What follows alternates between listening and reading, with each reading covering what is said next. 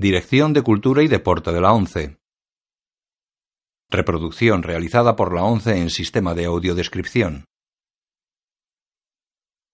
El presente DVD es propiedad de la ONCE y forma parte del servicio AUDESC destinado al uso exclusivo y gratuito de los afiliados de la organización. Queda prohibida en consecuencia su utilización en forma distinta a la regulada por las normas del servicio UDESC establecidas por la ONCE, así como su reproducción, distribución mediante venta o alquiler, comunicación pública o explotación en cualquier otra forma. Audiodescripción 11 2010 LA Confidential, año 1997. Color, no recomendada para menores de 18 años. Warner Bros. Pictures.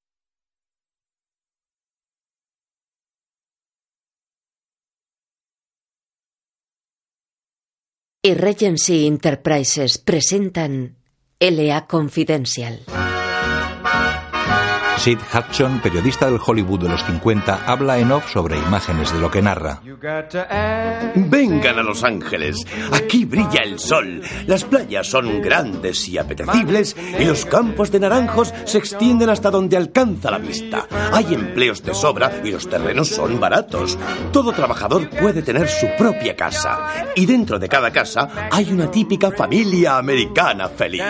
Se puede conseguir todo esto y quién sabe, incluso descubierto, convertirse en una estrella de cine o al menos ver una. La vida en Los Ángeles es fantástica. Es un paraíso en la Tierra. Al menos eso es lo que dicen. Porque están vendiendo una imagen. La venden a través del cine, la radio y la televisión.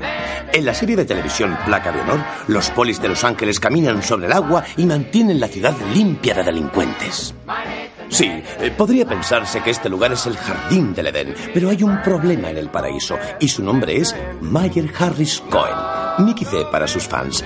Un típico de Hollywood elevado a la enésima potencia. Y su guardaespaldas número uno. Johnny Stompanato.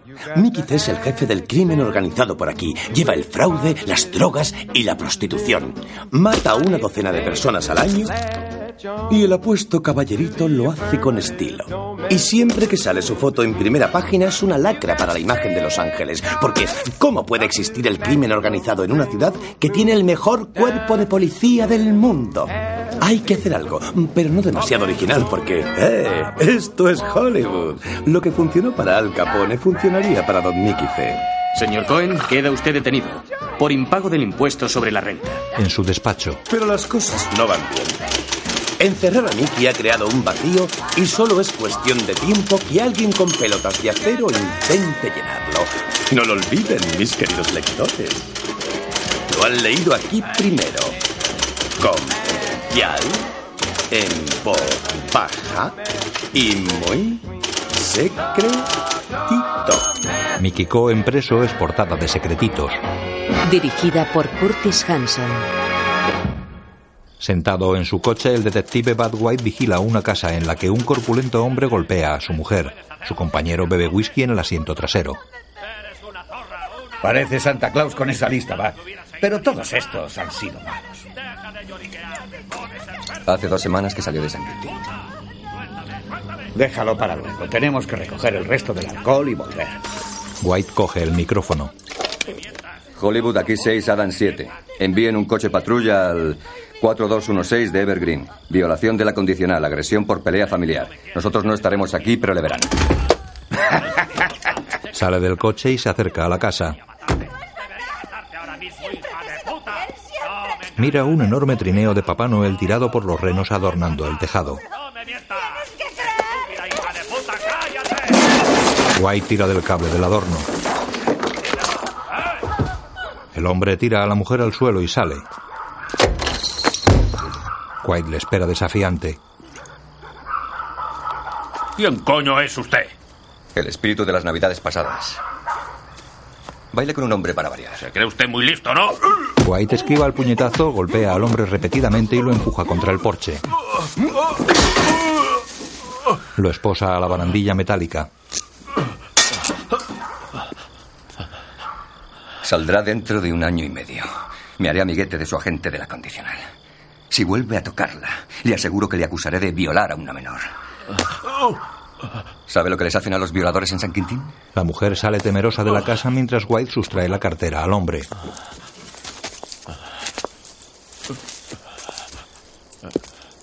¿Tiene algún sitio a donde ir? Ella asiente, él le da la cartera. Pues que es un lugar seguro. La mujer se aleja. White vuelve al coche junto a su compañero. ¡Feliz Navidad! Feliz Navidad, señora. Vámonos, va. Nos esperan los muchachos. El sargento Jack Vincennes baila con una preciosa morena en una fiesta. ¿Qué haces en placa de honor, Jack? Digamos que soy asesor técnico. Enseño a Brett Chase a andar y hablar como un poli. Están en un plató. Brett Chase no anda ni habla como tú. Porque es mi versión para la tele. América no está preparada para el verdadero yo. ¿Es cierto que fuiste tú el que detuvo a Bob Mitchell? A los de placa de honor les gusta actuar, pero ser poli de verdad debe ser emocionante. Oye, ¿por qué no nos vamos a un sitio tranquilo? Me encantaría ponerte al día. El gran Jack. Jack Vincent. Eh, ¿Me concedes este baile? por supuesto, Karen Sitch Hutchins, de la revista Secretitos. Hola, Karen. Hola y adiós. ¿A qué ha venido eso? Hicimos un reportaje, Tortilleras Ingenuas en Hollywood. Se mencionó su nombre. Oye, Jackie, un amigo acaba de pasarle algo de hierba a Matt Reynolds. Se está metiendo un viaje por las estrellas con Tam. Jordan. Perdona, me he despistado un segundo. Actores contratados, la Metro. Si los enchironas, hablaré bien de ti en mi próximo número. Y los 50 en metálico de No, siempre. necesito otros 50, dos de 20 para los dos patrulleros y 10 para el jefe de guardia de la comisaría de Hollywood. Jackie, es Navidad. No, no lo es. Es posesión ilegal de marihuana. La verdad, tenemos una tirada de 36.000 y vamos a más. Dios sabe a dónde vamos a llegar. Radio, televisión. Una vez que despiertas la sed de verdad del lector, no hay límite. En la comisaría entrevistan al sargento E. Desley. El sargento Ed Exley, hijo del legendario Preston Exley, debe de ser un ejemplo difícil de seguir. Le hacen una foto. ¿Por qué no intenta triunfar en otra cosa? ¿Por qué se ha hecho policía, eh? Me gusta ayudar a la gente. Creo que esta tarde han atacado a dos agentes. ¿Qué opina usted de eso? Son gajes del oficio. Pero he recibido el informe y están bien. ¿No es usted un poco joven para ser jefe de guardia? Solo es por esta noche. Los eh, casados libran en Nochebuena. Una buena frase para mi artículo. El capitán Smith se acerca. Capitán Smith, podría... Es Nochebuena, llámeme Dandy. Dandy, se me ha ocurrido un titular para mi artículo. Voy a llamarlo Nochebuena con la policía de Los Ángeles. Me parece, me parece estupendo. Pero recuerde, Bobby, que es Smith, con S. Venga contigo. Gracias, señores. Gracias. Feliz Navidad. Un Gracias momento, y feliz chicos. Navidad. El capitán Smith y Desley bajan una planta. Feliz Navidad. Feliz Navidad, señor.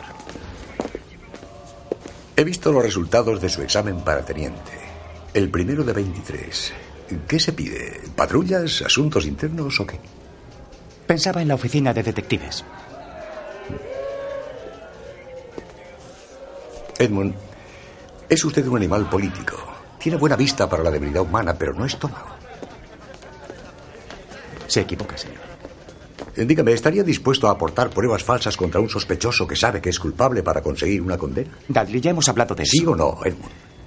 No, ¿Y a sacarle a golpes una confesión a un sospechoso que sabe que es culpable? no. ¿Estaría dispuesto a disparar a un criminal por la espalda para evitar que algún abogado... No. Entonces, por el amor de Dios, no se haga detective. Dedíquese a algo en lo que no tenga que tomar esas decisiones.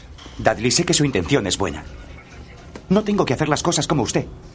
O como mi padre. Al menos quítese las gafas. No hay ni un solo hombre en todo el departamento que las lleve. Eso es. Muy bien, señor. Badway está en una licorería. El dependiente embala unas botellas. Si alguna vez me atracan, más vale que esté usted aquí. Entra Lynn, elegante rubia envuelta en una capa negra con amplia capucha. Está interpretada por Kim Basinger. Hola, Nick. Vengo a hacerte un pedido. Una caja de ginebra, otra de ron y otra de whisky. Menuda fiestecita, Lynn. Enseguida te atiendo. White se acerca al mostrador a espaldas de Lynn, que sigue el ritmo de la canción con los dedos enguantados. Sun to shine by day and all the stars at night. White mira boquiabierto el bello perfil de la mujer. Feliz Navidad. Feliz Navidad, agente. Se me nota. ¿eh? Lo lleva usted escrito en la frente. Aquí tiene, White. White toma la caja y una botella y sale de la tienda. Afuera, su compañero dormita en el asiento trasero del coche. White repara en una pelirroja que tiene la nariz vendada sentada en el asiento posterior de un Rolls junto a Pierce Patchett. White deja la caja de bebida sobre el capó de su coche.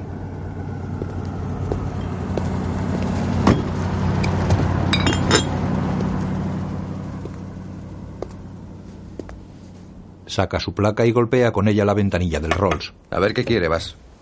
La chica baja el cristal, el chofer sale del coche. Oiga. Lárguese, ¿quiere? White inmoviliza al matón sobre el maletero del Rolls. Le quita un revólver. ¡Agáchate! ¡Agacha la puta cabeza! Tengo licencia de armas. White le registra la cartera. Déjeme en paz. Yo era poli. Leland Mix. No lo había oído nunca. Me llaman Bass. Me importa un carajo cómo te llamen. Agacha la cabeza y no te muevas. Vas. Deja a Bass sobre el maletero y se acerca a la ventanilla. ¿Está usted bien? Patchett. Perfectamente. No se lo he preguntado a usted. ¿Le ha golpeado a alguien? Llega Lynn. No es lo que usted cree. White se vuelve hacia ella. ¿Entonces qué es? Se equivoca usted, amigo. Estoy bien. Pero da gusto ver que se preocupa. Lynn entra en el Rolls. Steslan sale del coche de los agentes. White vacía el cargador y entrega el revólver a Bass. Conduce con cuidado. El chofer recoge su cartera. ¿Qué ha pasado? ¿Le conoces? Sí, le he visto por ahí. Antes era poli. Coge la caja de botellas. Hudson se aleja corriendo de una casa. Están sentados en la oscuridad haciendo el tonto junto al árbol de Navidad. Bien, Jack. Pon la cámara aquí, por ejemplo. Y cuando salga, me paro aquí mismo y sacas el estreno de la peli al fondo. Me gusta, me gusta. Estreno de Detenidos por Ah, droga. sí. Cuando salga por esa puerta no quiero que me deslumbres con esos malditos ya, flashes. dalo por hecho. ¿Has oído eso, Chip? Caminan hacia la casa. Vamos, agachaos. Dentro una pareja se desnuda. Ahora, luces. Hudson les fotografía. Vincent fuerza la puerta. ¡Alto, policía! Vincent saca a la pareja. Vamos, vamos. Andando. Mi familia viene mañana. Será un bonito regalo de Navidad. Hola, Muy bien. Hola, Matt. Y media vuelta. Quietos. Ya está. Bien, vamos allá. Estreno Ya está. Lleváoslos a la comisaría de. Hollywood. Yo cogeré la prueba. Dos agentes se llevan a la pareja. En el interior de la casa, Vincent registra una agenda de la que cae una tarjeta. La recoge. La lee. Flor de lis. Entra Hudson. Es Nochebuena en la ciudad de Los Ángeles. Y mientras las personas decentes duermen como benditos, los drogadictos buscan marihuana. Sin saber que un hombre va a detenerlos. El famoso defensor de la ley, Jack Vincennes. Azote de porreros y drogatas del mundo. Saca unos billetes. ¿Te gusta, Jackie? Vincent los coge. Sí, muy sutil. Ante comisaría. ¿Por qué has tardado tanto este plan? Mi compañero se ha parado a ayudar a una dama en apuros. No tiene claras sus prioridades. ¿Otra vez con el viejo truco? Adiós. Hola, Jack. Jack Hollywood. ¿Qué te trae por nuestra humilde ¿Cómo comisaría? estás, Harry? Gran Jack, ¿qué haces por Ya aquí? me conocéis, cuido de la seguridad en las calles, chicos. Llevaos estos dos Sí, vestidos y fichadlos. La fiesta es Bien, arriba. ahora subo. Exley. Deja un billete sobre el mostrador. ¿Para qué es eso? Bueno, esta noche estás de jefe de guardia, ¿no? Sí. ¿Y qué? Que es un regalo de la revista Secretito, ¿sabes? Cómprate un par de zapatos. No, gracias, Jack. Quédate con tu soborno. No me interesa. ¡No me pegues! ¡Te están golpeando por nada! ¡Más que te voy a dar! ¿Qué demonios es esto? Seis hispanos. Mexicanos, señor. Los que atacaron a Brown y a Lenowski. Sí, creo que Lenowski perdió un montón de sangre y Brown está en coma. Están en casa con moratones y contracturas. Con algo más que eso. Fichadles y metedles en la celda. Oye, Stens, ¿habéis oído lo que esos vendedores de tacos le hicieron a Lenowski y a Brown? En la fiesta. Lenowski ha perdido un ojo. Y a Brown le han dado el viático. Pues sí que van a tener unas buenas navidades Lenowski y Brown. Eh, chicos, chicos. Han detenido a los mexicanos. Están abajo. Vincent y Esli les oyen bajar. Venga, Stens, vamos a atizarles. Vamos por ellos. Eh, Stensland, la fiesta es arriba. Esto no os concierne. Vamos, chicos. No tenéis nada que hacer. Volved a la fiesta. Eh, eh, vamos, es Navidad. Echadme una mano, ¿vale? Dos periodistas. Es Nochebuena, pero tengo algunas preguntas. No hace falta que estéis todos aquí, chicos. Vamos. Vincent. Eh, White.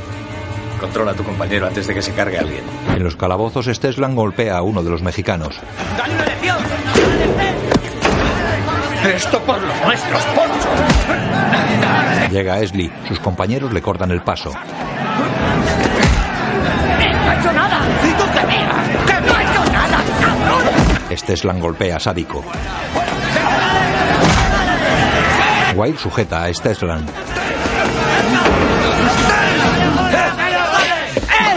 ¡Vamos! ¡Se cago en tu madre! ¡Sí, y en la tuya también! White golpea al mexicano. Slee intenta pasar. Los mexicanos salen de la celda para ayudar a su compañero y todos los policías les golpean. ¡Sí, muy bien! ¡Voy a informar de todo esto! Dos agentes encierran a Esli en un cuarto. Llegan los periodistas. Los policías golpean a los hispanos.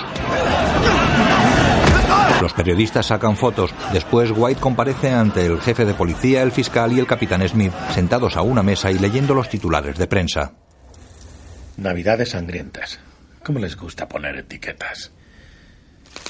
Agente White, esto excede al departamento de policía. El gran jurado se va a reunir. Le advierto que puede haber condenas. ¿Testificará usted? No, señor, no lo haré. ¿Fiscal del distrito Low?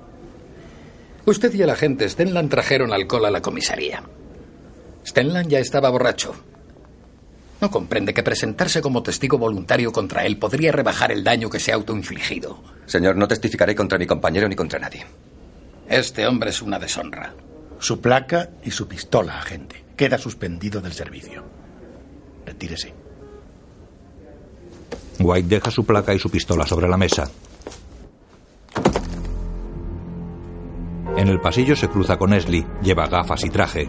¿Revisiones? Sí, asegúrese de que las firme el capitán. De pie ante la mesa, Esli escucha al jefe de policía. Ed, necesitamos testigos de la policía para compensar el daño hecho al departamento. ¿Podría usted? Hay que servir a la justicia. Por supuesto que testificaré. Me alegro de que piense de ese modo, Edmund. Casi nadie piensa igual. Eso es porque creen que el silencio y la integridad son la misma cosa. No es exactamente la imagen de la nueva policía que queremos crear. Bienvenido a Los Ángeles, la ciudad del futuro. ¿Puedo hacerle una sugerencia, señor? No faltaba más. La gente esperará que el departamento proteja a los suyos y eche tierra sobre el asunto. No lo haga. Culpe a los hombres cuyas pensiones están aseguradas. Oblíguelos a retirarse. Pero alguien tiene que pagar. Así que acuse, juzgue y condene a Richard Stensland y a Bud White. Haga que vayan a la cárcel. El mensaje será muy claro. Este departamento, su nueva policía, no tolerará agentes que crean estar por encima de la ley. Dick Stensland es una vergüenza para la policía. Todos los jefes que ha tenido han dado pésimos informes de él. El capitán. Pero Bud White es un agente valioso. White no es más que un matón. No, Edmund.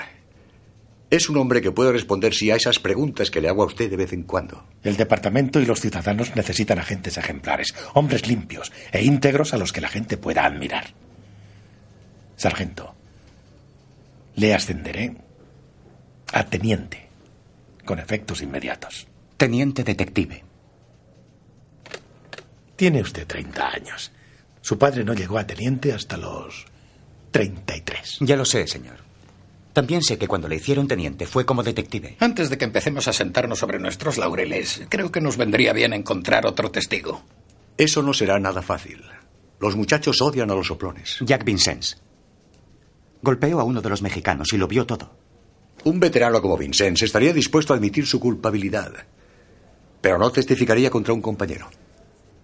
Jack es el asesor técnico de placa de honor. Es su vida. Podemos atacarle por ahí. Esli les mira orgulloso. El jefe le señala un espejo. ¿Qué desea observar, Ed? Llamen al sargento Vincennes. Un chico listo. ¿Mm?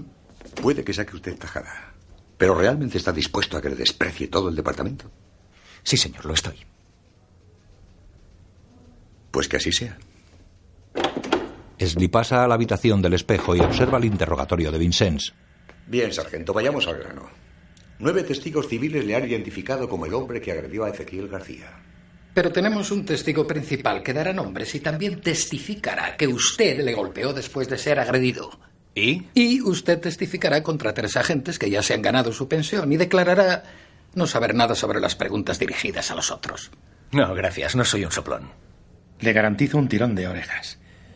Una breve suspensión y luego un traslado temporal de narcóticos a antivicio. Cuando salga de antivicio volverá usted al programa.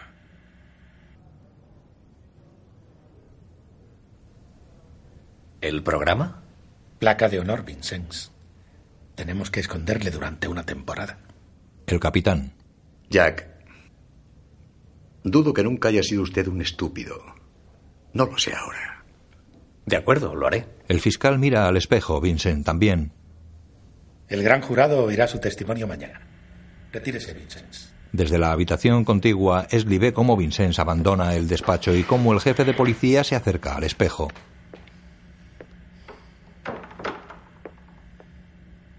Así son las cosas.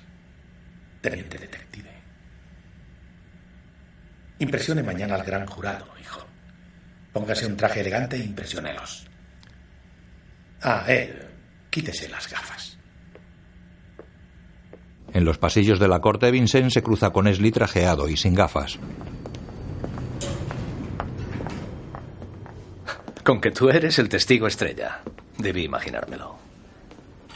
¿Qué te ofrece el jefe? ¿Ofrecerme? Sí, Exley, ¿cuál es el premio? Tú eres el experto en sobornos. Yo solo cumplo con mi deber. Vamos, tú te estás aprovechando, niñato. ¿No? Vas a sacar algo de esto para no tener que codearte con los policías corrientes que te van a odiar por soplón. Si van a hacerte detective, ándate con cuidado. Algunos de los del departamento van a salir muy quemados y tendrás que trabajar con sus amigos. ¿Y tú qué? Yo solo me chivo de tres viejos que la semana que viene estarán pescando en Oregón. Comparado contigo estoy limpio. Y soy listo. Edmund J. Exley a la sala. Esli camina hacia la sala. Y recuerda, Bad White se vengará de ti aunque le lleve el resto de su vida.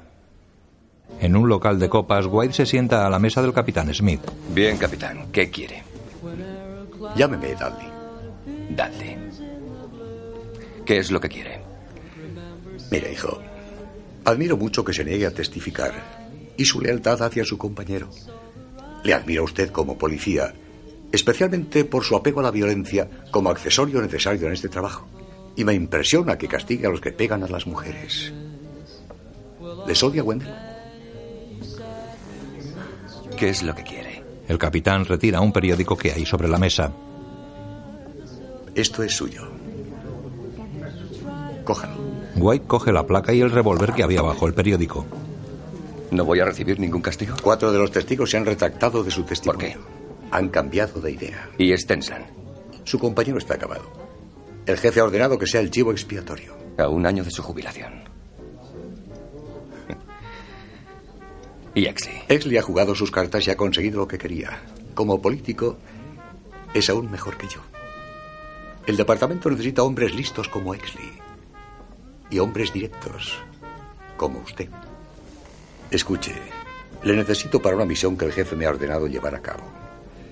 Una misión para la que muy pocos están preparados, pero hecha su medida. Trabajará para homicidios en el ayuntamiento. ¿Homicidios? ¿Resolviendo casos? Su talento está en otra parte. Es un trabajo de músculos. Hará usted lo que yo le diga sin hacer preguntas. ¿Me ha entendido? En Technicolor, señor. Hudson habla en off. Dos hombres entran en un coche. Les presento a Tony Broncato y a Anthony Trombino, dos lugartenientes en alza en los negocios de Mickey Cohen.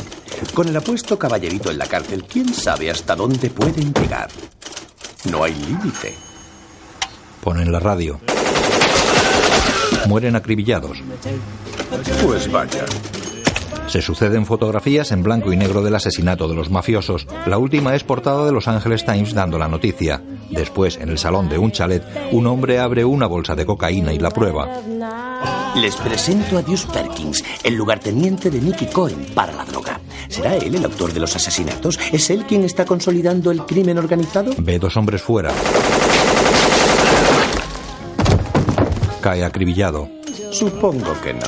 El hombre que estaba con él yace junto a las bolsas de cocaína. Caen los cristales del ventanal. Una cosa está clara.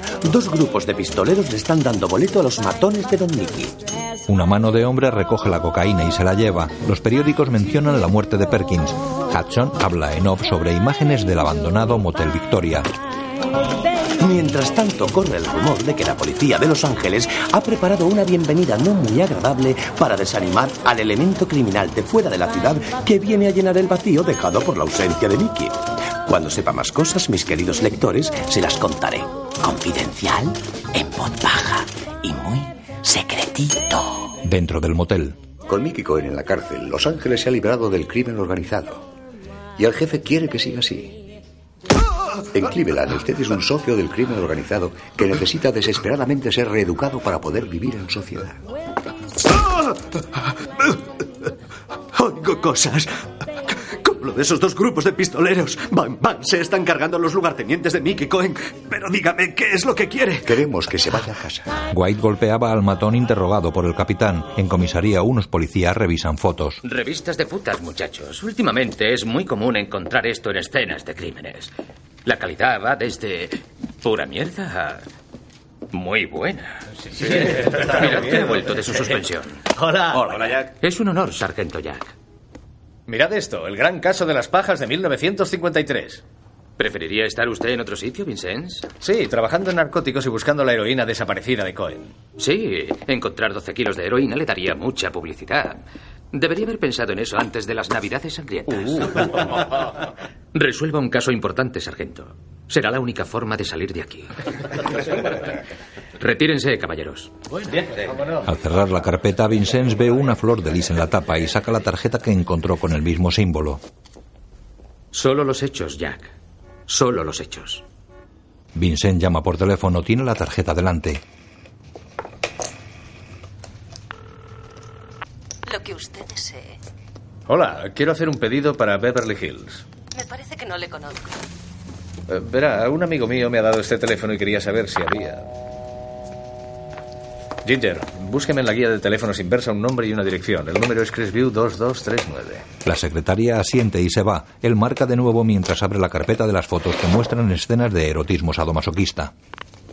Secretitos, confidencial y en voz baja. Sí, soy Vincennes. ¿Ya aquí has vuelto a narcóticos? Necesito un buen artículo. No, pero sí que tengo algo en antivicio. ¿Algo sabroso para tu amigo, sí? Se trata de porno, porno de lujo. ¿Qué sabes de Flor de Lis? Su eslogan es lo que usted desee. No, no, no, no tengo ni idea. Oye, consígueme algo gordo de narcóticos. Quiero hacer un número especial sobre drogatas. Ya sabes, músicos negros de jazz y estrellas de cine. ¿Te gusta? Sí, luego te llamo, sí. ¿Lo ha encontrado? No sale en la guía, sargento. Gracias, Ginger. La secretaria se va. Un teléfono pirata. Steslan entrega su placa y su pistola y sale al pasillo donde aguardan White y otros compañeros. Tranquilo. Mala suerte, Stens. Eres un buen hombre. Vamos a echarte de menos. Es una injusticia, Steslan. Esli avanza por el pasillo llevando objetos en una caja de cartón. Ahí viene el soplón. Steslan abandona el grupo y camina hacia Esli. Al cruzarse, Steslan golpea la caja de Esli haciéndola caer. Lo siento mucho, teniente. White sigue a Steslan. Los dos caminan por el aparcamiento. Ay.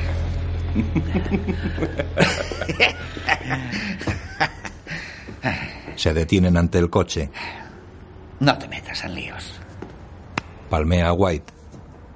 Tengo dos horas libres antes de ir al Victory. Vamos, te invito a una copa. Otro día, socio. Espera una chica. ¿Sí? Ajá. ¿Quién es y por qué la has detenido? Oh, es confidencial. Es como esa revista para la que informa Vincent. Secretitos. Ya nos veremos otro día. Se dan la mano. Nos correremos una juerga, invito yo. ¿Sí? Por si acaso llevaré dinero. White palmea el capó. En su despacho, Esli revisa papeles. Hasta mañana, él. Espera un momento, bajo contigo. Antes de irse, sus compañeros le miran con desprecio. Él les devuelve una sonrisa forzada. Será gilipollas. ¿A quién coño intenta impresionar? Sí, desde luego. Menuda carrera lleva, ¿eh? Esli se pone sus gafas y mira el reloj de pared. Marca las dos y cuatro minutos. Sargento Williams, conteste, por favor. Él tiene dos y siete minutos. Sargento Williams, Esli se acerca al reloj y corrige la hora. ¿no hay nadie en homicidios? Mira el interfono que hay junto al reloj. ¿Hay alguien ahí? Esli coge el micro. Teniente Exley. Ha habido un homicidio en la zona centro. Cafetería El Búho. Entendido. Es mío. Esli detiene su coche frente a la cafetería.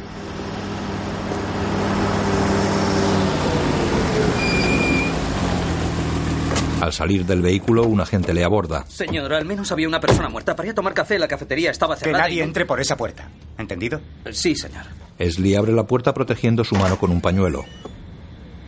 Entra. Mira el aspecto del solitario local en cuya cocina se requeman los alimentos.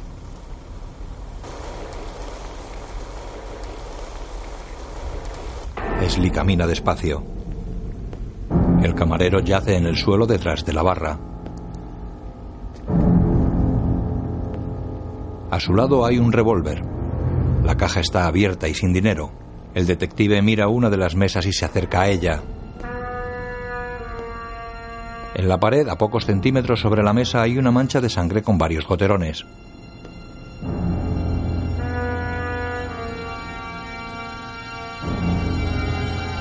Un estrecho rastro de sangre recorre el suelo desde la mesa hasta una puerta trasera. Esli la abre y accede a un largo pasillo. El rastro le lleva hasta los servicios de hombres. Esli se acerca despacio.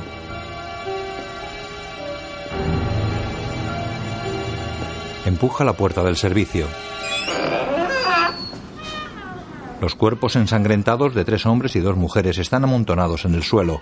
Las paredes salpicadas de sangre indican que les acribillaron allí dentro. Después en la calle se acerca al capitán Smith. Pongan barricadas a ambos lados de la calle. No dejen que el tráfico. Señor, yo cogí el aviso. El caso es mío. No le conviene, Edmund, y no se lo daré. Yo cogí el aviso. Es mío. Le nombraré segundo de a bordo. Capitán Smith, ¡Por la mire puerta aquí, de por atrás! favor. ¡Que no entre nadie más! Sly se quita las gafas. Dentro del local, Parece que el cocinero sacó una pistola y lo empezó todo. Los demás murieron en el servicio de caballeros. Sly, el capitán y un agente caminan hacia el servicio del que salen otros detectives.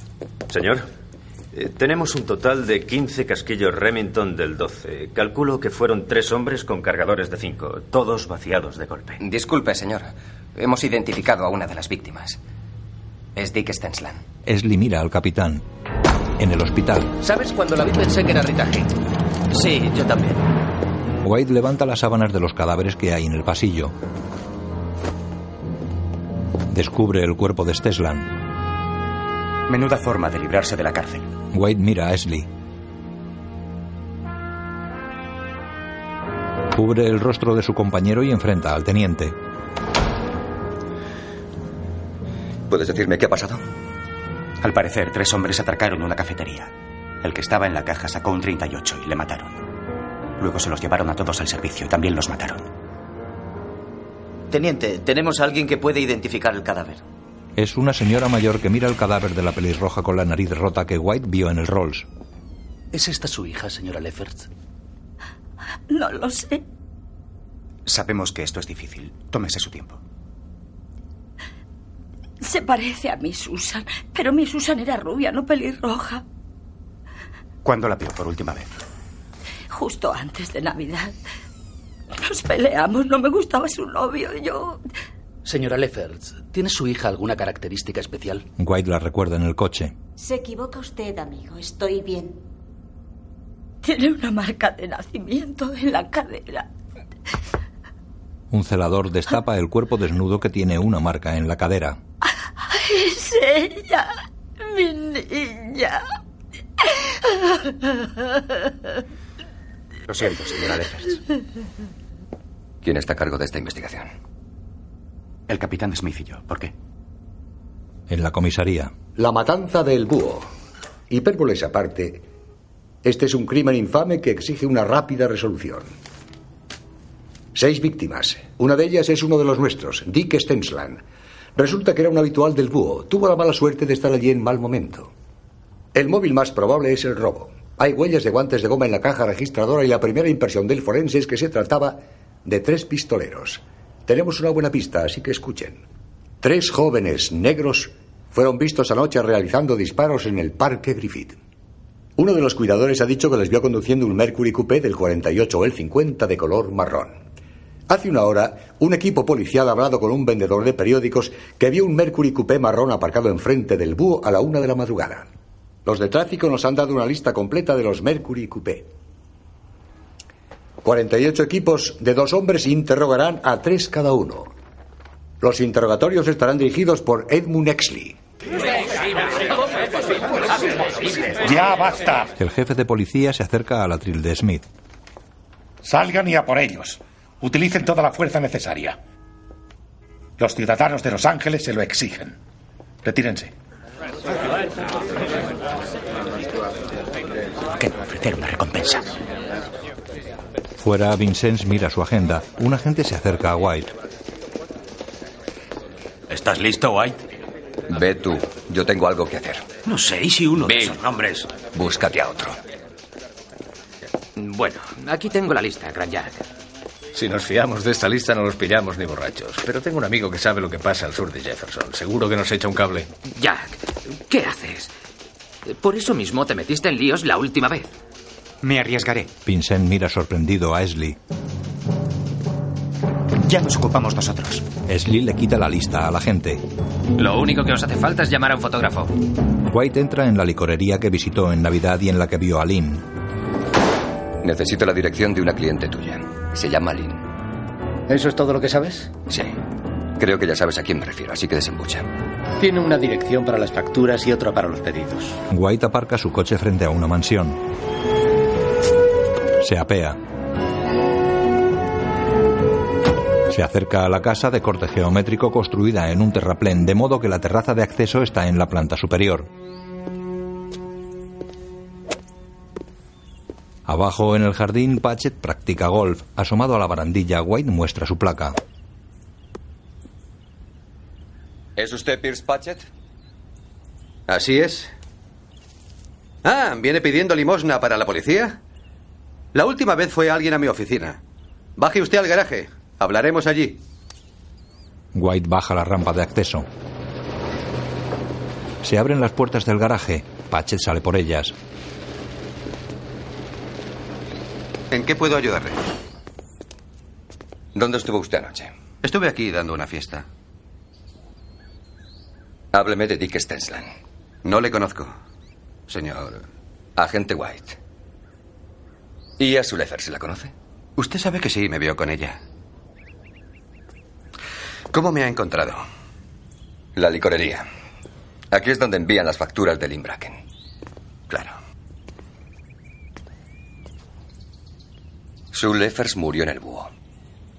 Investigo su caso. Se acerca un guardaespaldas.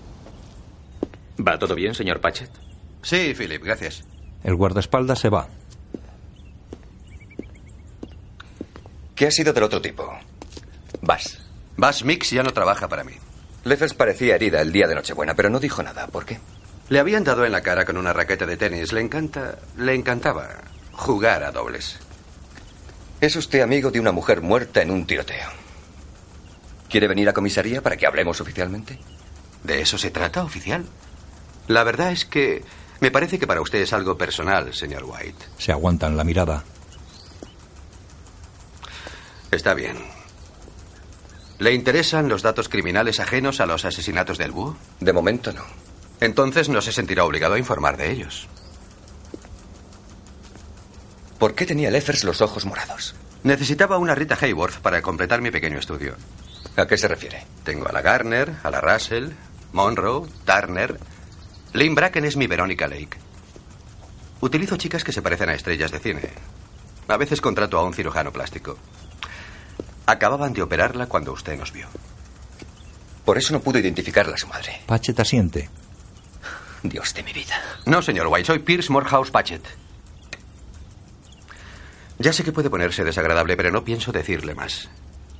Si insiste, le enviaré a mi abogado. ¿Qué? ¿Quiere usted la dirección de Lynn Bracken? No creo que ella sepa nada. Tengo su dirección.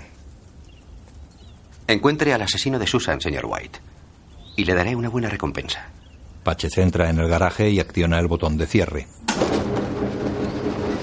Lo que usted desee. Un hombre en ropa interior y sombrero mira una película de Veronica Lake en casa de Lynn Bracken. Vamos, sé que no estás dormido. ¿Me hablas a mí? ¿Qué quieres? Mis cinco pavos. Es todo lo que tenía y estaba rota una esquina. Lynn. Ahora mismo. Oye, no me Eh, a llamar muñeca. al revisor. Dile que nos deje en paz. Entiendo. Muy bien. Adiós. Cuelga. Ah, cariño. Malas noticias. Tienes que irte. ¿Irme? Ha surgido algo muy importante y tienes que irte, pero te compensaré, ¿de acuerdo? Mm. De verdad, te lo prometo. Perdona. Lynn va a abrir. Espero que tu amigo sepa algo. ¿Es la policía? Simula disparar, ella abre. Es posible. Señorita Bracken, soy el agente White. Le esperaba, aunque no tan pronto. Pierce me ha llamado, me ha dicho lo que le ha pasado a su... ¿Va todo bien, nena? Seguro que te has ¿Quieres que me libre de él? Lárguese, amigo. Puede que lo haga. O puede que no. Muestra su placa. Policía de Los Ángeles, gilipollas. Largo llamo a su mujer para que venga a buscarle. Bueno, voy a dormir. El cliente se retira de la puerta. Lynn esboza una sonrisa. El cliente sin sombrero recoge su ropa y zapatos y sale de la casa. Agente. Concejal. Último aviso para el desayuno. La película de Veronica Lake sigue proyectándose. White entra en la casa. Lynn apaga el proyector, descorre la cortina y cierra la puerta.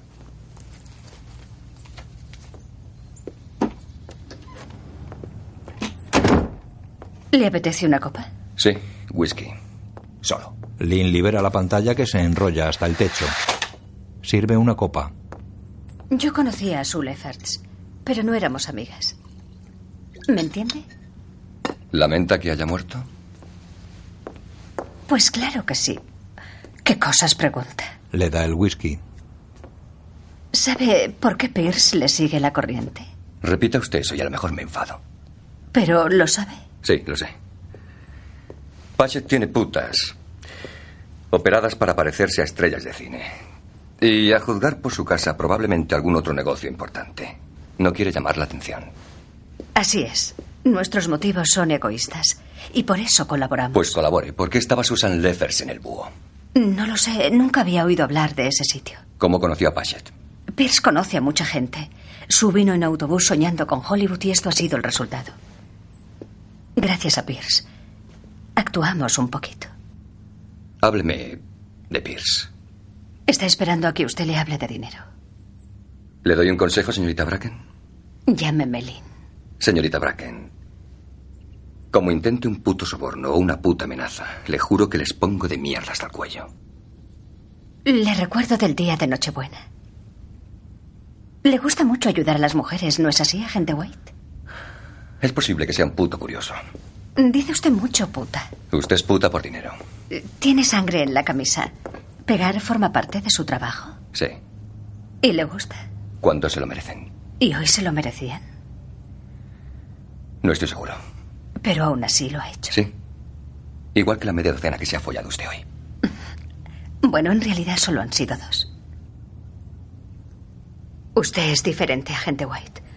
Es el primer hombre en cinco años que no me ha dicho que me parezco a Verónica Lake nada más verme. Es más guapa que Verónica Lake. Se miran fijamente. Pierce Patchett. Se queda con una parte de nuestras ganancias y nos las invierte. No nos deja tomar drogas y no abusa de nosotras. ¿Puede su mentalidad de policía entender esas contradicciones? Él hizo que la operaran para parecerse a Verónica Lake. No. En realidad soy morena, pero el resto es auténtico. Y creo que no hay nada más que hablar. Va a la puerta. Encantada de conocerle, agente. Abre. White se para en el umbral. Me gustaría volver a verla. ¿Me está invitando a salir o quiere ahora? No lo sé. Si me está invitando a salir, debería saber su nombre. Olvídelo. Ha sido un error. Se va sin volver la vista atrás. Ella cierra la puerta. Vincent y Esli detienen su coche ante la casa de un hombre de color que hace guantes con un puchín colgado en el techo del porche. El hombre les mira. Leonard Bidwell, El hombre asiente. baje aquí a hablar con nosotros. Baja a la calle.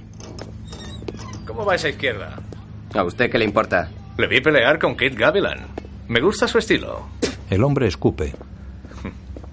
¿Qué quiere, polizonte? Usted tiene un hermano en Folsom. Lo sé porque yo le metí allí. Hasta el puto 1970. ¿Y si sale en 1960? Conozco al juez y el teniente Exley es muy amigo del fiscal del distrito. Vincent se enciende un pitillo. Sí. Estamos buscando a tres jóvenes de color que se divierten disparando armas. Uno de ellos tiene un Mercury Coupé marrón. ¿Quieren que me tachen de ¿No soldado? quiere ahorrarle a su hermano 10 años? Eran 10 años, ¿no? Sí, 10 años. No hace falta que diga nada, solo mire esta lista y señálelos. Le muestra la lista. Es un cerdo, así que se lo diré. Sugar Ray Collins. Conduce un coupé marrón del 49. Un bólido precioso. Lo de las armas no sé, pero le divierte matar perros. Es una escoria. Está a cinco minutos de aquí. Gracias, Len. Los agentes van hacia el coche. Me darán noticias, ¿verdad? Sobre mi hermano. Los puños arriba, Lenny. Arriba. Vincent conduce. Se fijan en una casa. Ahí está. Vamos por la parte de atrás. Aparcan junto a un automóvil negro y salen del coche.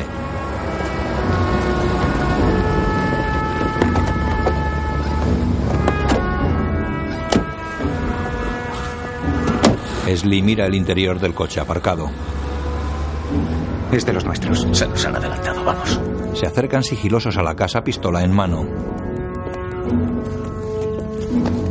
Maldita sea. Mis gafas. Busca en sus bolsillos. Será imposible. Bueno, procura no darme a mí. Vincent camina adelante acercándose con cuidado a la puerta del garaje. Se asoma a ella. El que les encañona baja el arma. ¿Qué hacéis vosotros aquí? Pasábamos por el barrio. ¿Qué habéis encontrado? Tres casquillos del 12, una caja de cartuchos vacía y algo de pasta. Ven armas dentro del Mercury. Adiós, antivicio. Vuelvo a placa de honor. Te jodes, Vincent. Este caso es nuestro. ¡Calla! Yo soy el oficial al mando. Formamos un equipo. Se acabó la historia. Los agentes le miran recelosos. Sí, ya. ¿Cuántas entradas hay? Solo una, por las escaleras. Esli va primero. Es un tío muy serio. Vincent va tras Esli. Los otros dos agentes le siguen. Suben la escalera. Luego derriban la puerta y entran. ¡No disparen! ¡No se muevan! ¡Cárgatelo ya! ¡Cállate, Bruning! ¿Nervioso, eh, Carlyle? ¡No los matéis! Vincent arresta a uno que intenta huir por una ventana. ¡Eh! ¡Atrás! ¡Atrás! ¡Atrás! ¡Atrás! ¡Atrás! ¡Contra la pared! ¡Contra la pared! ¡Arriba las manos! ¡Muévete, grandullón! ¡Vamos! Golpean a otro. ¡Cállate y pon las manos en la espalda! Bueno, A Esli. ¿qué te parece el trabajo de calle? En comisaría, cada detenido es interrogado en una sala. Eso es lo que me dijeron, sí. ¿Quién era el del cupe marrón? El que estaba en el primer cuarto. Acaba de enviarnos esto el Ropa quemada. Campo juvenil, casitas. Esli lee los expedientes, llega White. Esto está muy lleno, White. Son los que mataron a Stensland. Los detectives están en una gran estancia desde la que ven las salas de interrogatorio gracias a los cristales que les separan. En el interior de las cabinas, esos cristales son espejos. No, sí. El capitán se acerca a Esli. Las marcas de los casquillos disparados con las escopetas de los sospechosos son idénticas a las marcas de los encontrados en el Quiero confesiones, Edmund. Una noche aquí les hará ablandarse. Se lo sacaré, señor. Esli entrega los expedientes al capitán Smith y entra en una cabina.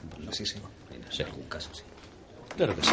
Vincent se observa apoyado en la pared. Dentro de una cabina, Esli saca la llave de las esposas, la muestra al detenido y le libera. Fuera. ¿Cree que su niño bonito está preparado para esto, Capi? Se sorprendería usted de lo que es capaz ese chico. Todos miran a Esli a través del cristal. Tienes 22 años, ¿no, Ray?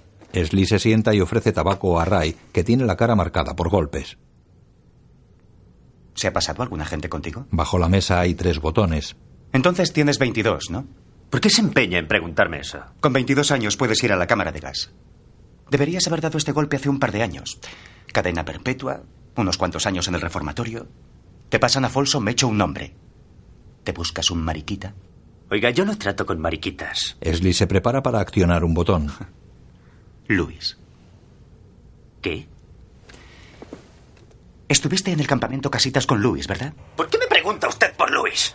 Allá él con sus asuntos. Luis me dijo que te hiciste mariquita en Casitas. No lo soportabas más y te buscaste un blanco grandullón que te cuidara. Me dijo que te llamaba Sugar. Lo acciona. Porque eras un amante muy dulce. Luis era el que ponía el culo, tío, y yo era el puto amo de mi barracón del campamento. Luis era el mariquita. Luis se lo hacía a cambio de una puta chocolatina. Tiene menos cerebro que un puto perro. Slee corta la escucha. Creo que te gusta matar perros. Los perros no deberían vivir. Ah. ¿Y opinas lo mismo sobre la gente? ¿Qué intenta usted decirme?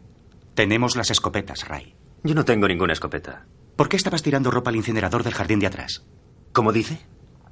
Una vecina ha dicho que te vio tirando ropa al incinerador de atrás. Resulta sospechoso. No pienso decir una mierda hasta que vea al juez. ¿Estabas colocado?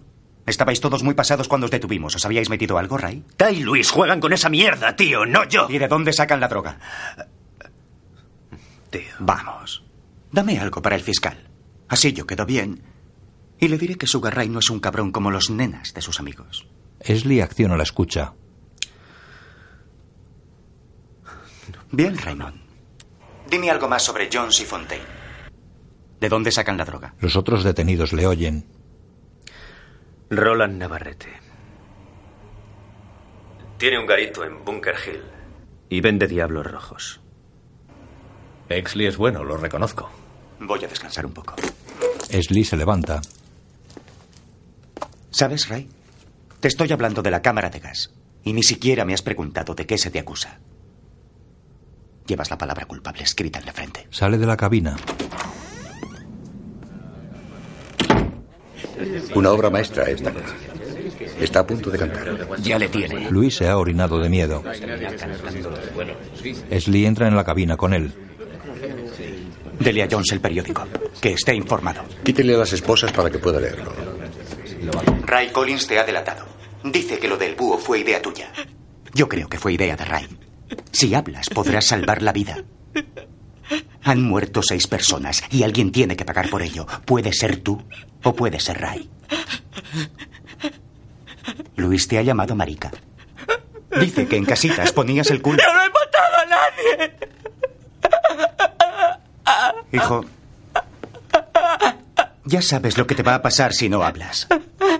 Irás a la cámara de gas, así que por el amor de Dios, confiesa que lo hiciste. Yo no quería hacerle daño. A lo mejor está bien. ¿Bien? Están todos en el depósito. Cuando te fuiste ya estaban muertos. Yo solo quería perder la virginidad. Si ella no muere, yo tampoco. Si ella no muere. Luis, ¿quién era la chica? ¿Cómo se llamaba? ¿De quién estás hablando? ¿Estaba en el búho? Luis, escúchame, ¿estaba en el búho? Si ella no muere, yo tampoco. Slee va con Jones. Lo del periódico es una puta mentira. ¿Dónde está la chica de la que habla Fontaine? ¿La mataste tú? Tú querías que Luis se desvirgara, pero con eso no te bastó. La cosa se te fue de las manos y la hiciste sangrar. Manchó tu ropa y por eso la quemaste. ¿Quién le ha dicho eso? Escúchame. Si esa chica aún está viva, es la única oportunidad que tenéis. Yo creo que sí está ¿Lo viva. crees? ¿Y dónde está? ¿La dejaste en alguna parte? ¿La vendiste? Dime dónde está. White entra en la cabina pistola en mano. ¿Pero qué hace? ¡No, no dispares! ¡No! ¡White! Una de seis. ¿Dónde está la chica? ¡White, lo tengo controlado! ¡Aparta esa pistola! ¿Dónde está la chica? Le encañona la boca y dispara. Solo hay una bala. Sylvester. ¿Qué? Sylvester Pitt. 109 de Avalon, la casa marrón de la esquina. Arriba. Los policías se van. John se derrumba por la ruleta rusa que ha sufrido. El capitán y White se acercan en coche a la casa marrón. Capitán, deme usted un minuto. De acuerdo. White se apea. Esli y dos agentes le siguen en otro coche. El capitán ordena por radio. Que nadie se mueva. Vamos a entrar por la puerta principal. Quietos todos hasta que dé la orden. White salta una valla, saca su pistola y cruza sigiloso el jardín.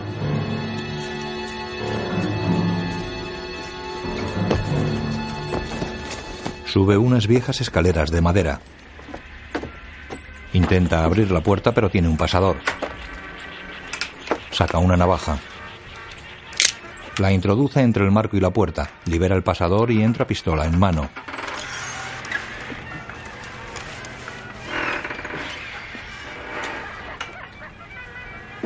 Camina por el pasillo con cautela. Con el arma por delante inspecciona las habitaciones.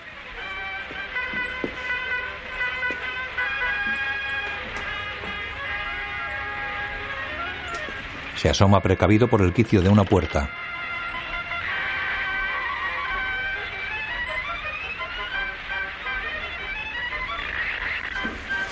Una mujer desnuda, amordazada y atada de pies y manos en aspa sobre la cama le indica con la mirada la presencia de alguien en una habitación contigua. White asiente y vuelve con sigilo al pasillo.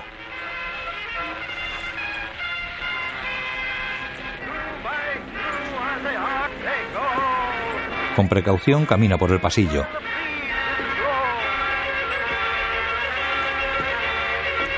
Se asoma al salón. Sentado en un sillón, un hombre de color ríe viendo la televisión y comiendo de un bol.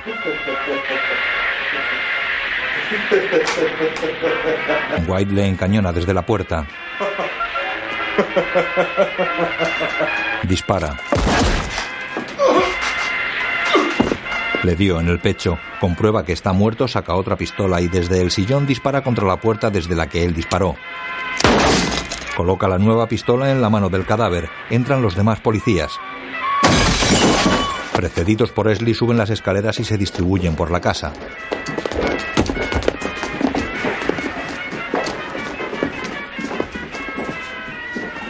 El capitán llega a la habitación de la mujer. White la cubre con una manta. La mujer, de raza hispana, se acurruca sobre la cama y recibe las atenciones de White. Después, en el exterior, Esli se acerca a la ambulancia en la que meten a la mujer. Tened cuidado con eso. Toma de aquí unas fotos. Señorita, soy el teniente Exley. Siento tener que hacerle esta pregunta. Necesito saber a qué hora la dejaron aquí. Llévenla al hospital. Comprendo que esto es- Disculpa. Le aparta. Ya está bien de insistir tanto. Déjala en paz. ¿Un hombre desnudo con una pistola? ¿Pretendes que alguien se crea eso?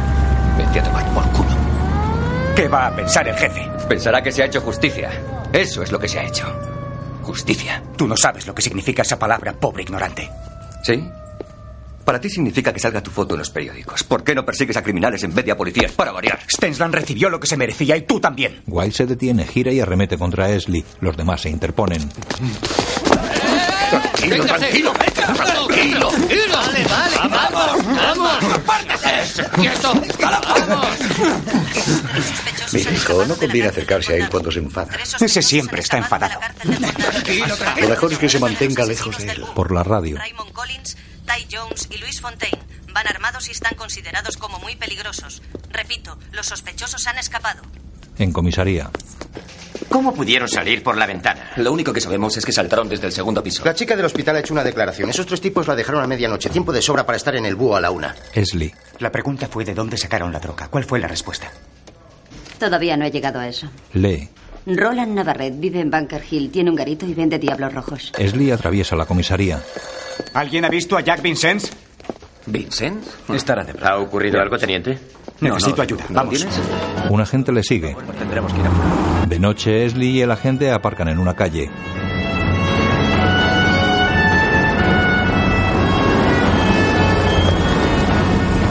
Salen del coche escopeta en mano. Esli busca sus gafas.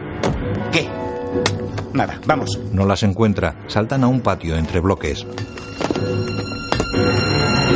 Se acercan a un edificio. Debe de ser aquí. Van hasta la entrada y miran en los buzones. 404. Esli y el agente suben las escaleras. Llegan a un corredor.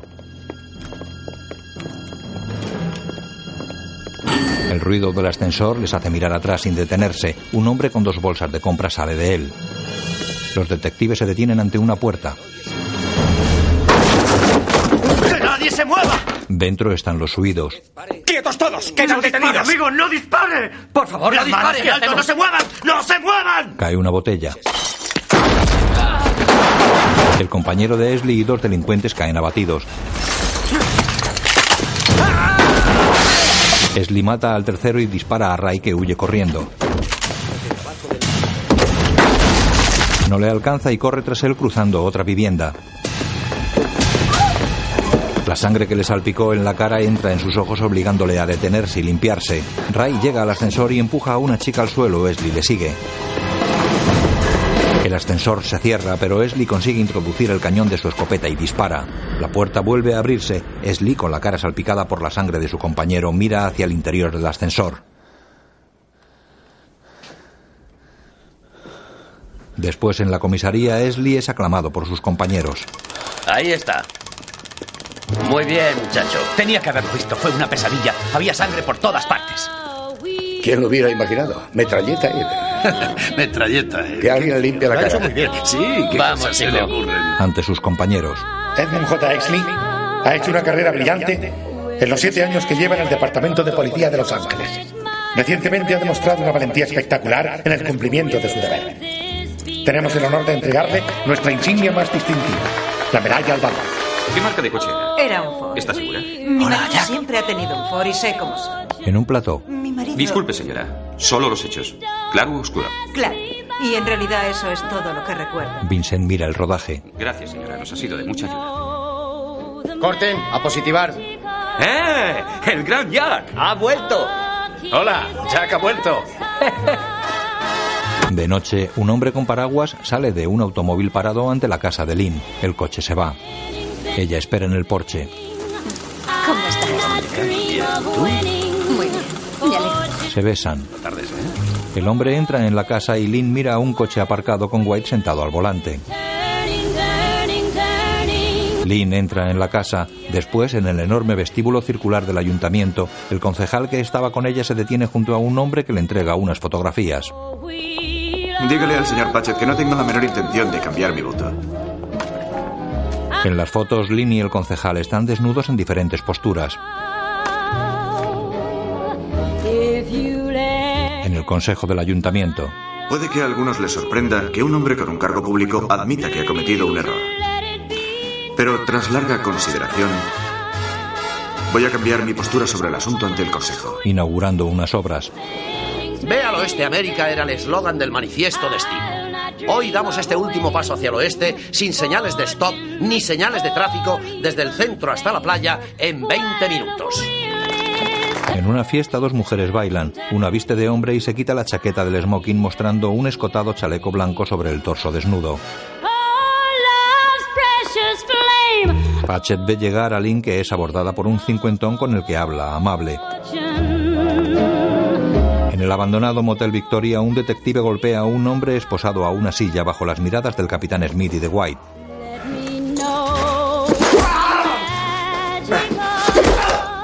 ¿Por dónde pensabas empezar? ¿Prostitución? ¿Juego? White va al lavabo. Vuélvete a Jersey, muchacho. Esta es la ciudad de Los Ángeles. Y tú no tienes alas. White se lava la cara y mira la paliza, asqueado.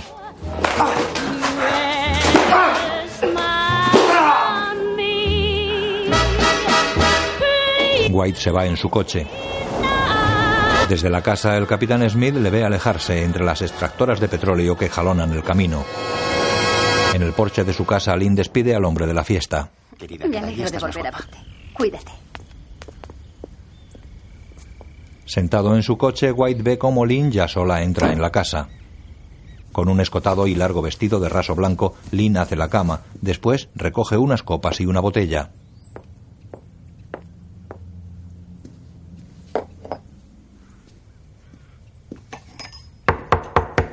Deja las copas y la botella sobre una mesa y abre la puerta. Agarra la puerta y mira apoyando la cara sobre su mano. White está en el porche. Me preguntaba cuándo volvería usted a llamar a mi puerta, agente White. Llámame Bad. La pareja entra en el dormitorio iluminado por el amanecer. Lynn se queda junto a la puerta. White pasa hasta los pies de la cama y observa la decoración. Pequeñas plantas, dos libros y una lámpara sobre la mesilla de noche. El blanco cabecero de tubular metálico y almohadas y cojines sobre la cama, uno de ellos con motivos de Arizona. White gira parsimonioso hacia Lynn. ¿Por qué yo? No lo sé. Baja la mirada y avanza hasta la cama. Espera a White sentada. Él se acerca y deja la pistola sobre la mesilla. Abraza la cabeza de la chica contra su vientre, le acaricia el pelo y se agacha hasta darle un beso en la frente. Ella le toma el cuello con ambas manos mientras se deja caer sobre la cama. Se besan en los labios. Después Vincennes camina por el plató de placa de honor. El protagonista está ante el micro. De esta votación depende el futuro de la policía de Los Ángeles. El concejal Rogers representa el futuro. Hola, Jack. Seamos generosos y reelijamos a un hombre honrado. El fiscal del distrito, Ellis Lowe, quiere decir unas palabras. El fiscal se pone ante el micro. Gracias, gracias, Brett Chase, la brillante estrella de placa de honor. Les aseguro que estoy encantado de estar aquí en el plató de placa de honor. Un sitio muy Ya, ya, apropiado. de aquí. El concejal Roger siempre ha sabido Hola, atender me alegra volver a verte. ¿Cómo estás? Hasta los huevos. ¿Eres amiguete del fiscal, Jackie? Oh, sí, sí, sí. En Navidad se le ocurrió la gracia de intentar echarme del cuerpo. Oye, ¿qué te parece una buena venganza? Más el donativo habitual de 50 dólares para el fondo de jubilación de Jack Vincennes. ¿Sabías que el fiscal es maricón? No me digas. Sid señala con la mirada a un joven rubio. ¿Te acuerdas de Matt Reynolds, el estreno de Detenidos por Droga? Acaba de salir de Chirona. ¿Qué está haciendo aquí? Reynolds es bisexual y está sin blanca. Le he pedido que se folle al fiscal por 100 pavos. Eso es el doble de lo que te di a ti por hundir su carrera. Eh, Matt, ven aquí, ven. No le traigas. Eh, El joven Matt se acerca a Sid y a Vincennes. ese de ahí es el fiscal Lowe. El trío mira al fiscal. Nervioso, Matt mira a Sid. ¿Una copa? Sí. Jack, cuida de él un momento. Matt, este es Jack. No hay secretos entre él y yo. Se aleja.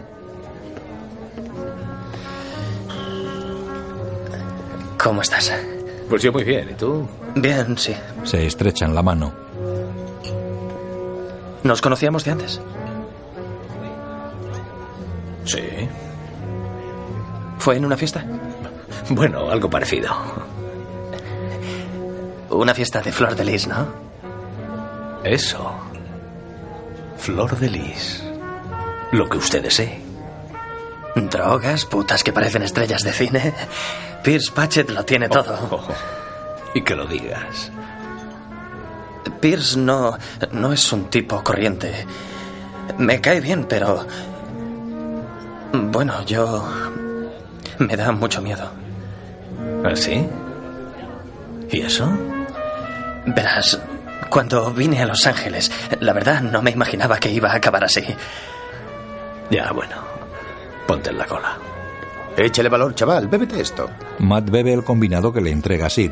Mientras apura el vaso, el chico mira al fiscal. ¿Sabes? No debería hacerlo. Si se te da muy bien. ¿Y Jack tiene buenos contactos con los de placa de honor? Si lo haces, te dará un papel. Eh, eh, Presiento un cambio, ¿no crees, Jack? Vincennes asiente. Vamos. El fiscal está solo. Voy a presentarte. Acércate. Dile algo, Jack. Háblale del papel en el programa.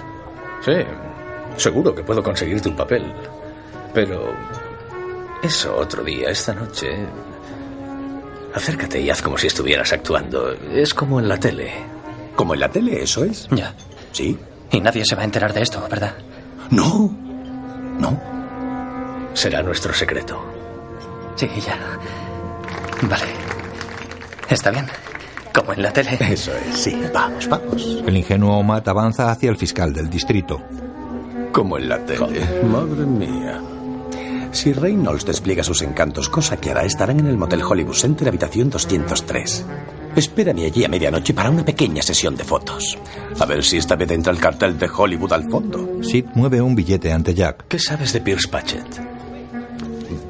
Patchett. Sé lo mismo que tú, que es muy rico y que acaba de invertir en autopistas, lo cual le hará aún más rico. ¿Por qué lo preguntas? No, es que no dejo de oír rumores, ¿sabes? Porno de lujo, drogas, putas que parecen estrellas de cine.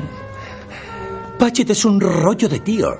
Ni es marica ni es rojo. No me sirve en mi búsqueda de grandes pecadores. Jack coge el billete y Sid señala a Matt. Mira, como que los de placa de honor van a dirigirle la palabra después de haber sido portada de secretitos dos veces en un año. Luego nos vemos, sí. Sí, a medianoche te garantizo toda clase de actividades ilegales. En un cine, Lynn y White ven vacaciones en Roma. En la pantalla, Audrey Hepburn y Gregory Peck bajan de la Vespa. Ella monta de nuevo y la pone en marcha.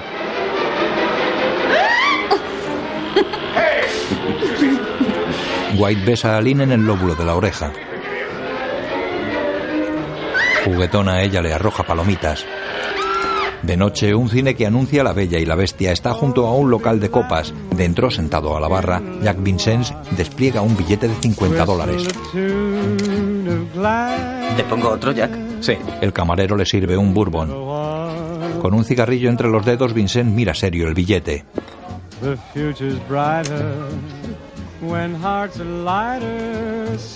Se ve en el espejo que hay tras la barra.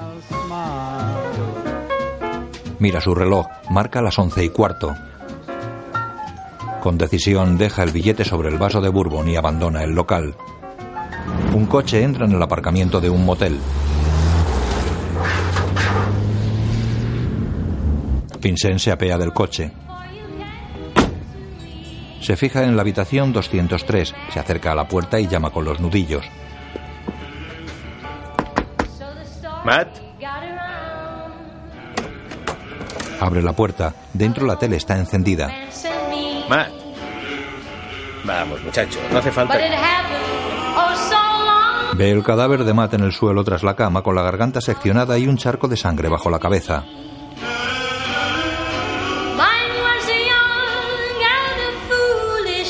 Tropieza con un mueble. Se sienta dando la espalda a la mujer que canta en la televisión y mira el cadáver. El cuerpo tiene los ojos entreabiertos. Impresionado, Vincent niega levemente. Después Esli empuja la silla de ruedas sobre la que va la mujer hispana. Gracias por lo que hicieron por mí. Por matar a esos animales que me violaron. Dele las gracias a la gente White de mi parte. Desde luego. Caminan por el corredor de un hospital. Verle entrar por la puerta es casi lo único que recuerdo. Gracias a Dios. Recuerda a qué hora la dejaron los negros, ¿verdad? En su declaración dijo que se fueron a medianoche. Es posible. Esli se detiene y la enfrenta. ¿Cómo que es posible? No sé a qué hora me dejaron. Yo quería verles muertos. ¿Le importaría a alguien que hubiesen violado a una chica mexicana de Boyle Heights si no hubieran matado a esos blancos en el búho? Hice lo que tenía que hacer por justicia. Inés, Teniente Exley. Sonría, Inés. Periodistas. Bueno. ¿Es su héroe, señorita Soto? Eh, chicos, ¿qué os parece esto? Chica violada sale del hospital acompañada por el héroe del búho. Lynn y White están tumbados en la cama de ella. Oye. Para los demás eres Verónica Lake. Para mí eres Lynn Margaret Bracken. Sonriente, Lynn se deja besar. Él coge el almohadón con motivos de Arizona y lee. Bisbee, ¿eh? Me crié allí. Él deja el almohadón. Quiero volver dentro de un par de años y montar una tienda de ropa. Las chicas de Bisbee necesitan un poco de glamour. Ella le toca una cicatriz en el hombro. ¿Cómo te hiciste esto? Cuando tenía 12 años, mi padre le tiró una botella a mi madre y yo estaba en medio. Entonces la salvaste. No por mucho tiempo. Perdona, no es asunto. Mi padre me ató a un alrededor. Vi cómo mataba a golpes a mi madre con una palanca de hierro. Y me dejó allí. Tres días antes de que nos encontraran los de su empresa. Mi viejo nunca apareció.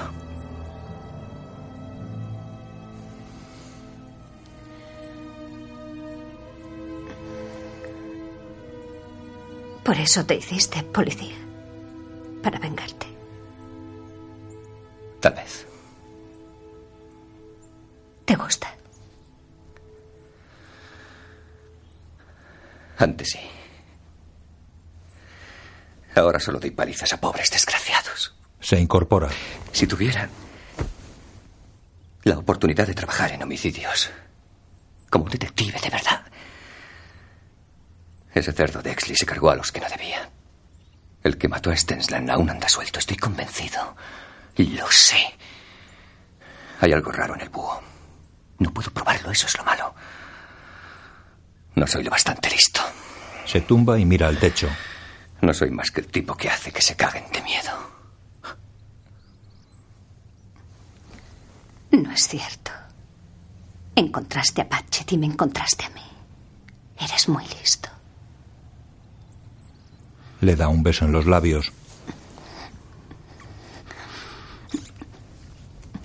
Después White entra en el laboratorio del forense. Bud White, ¿qué te trae por el sótano?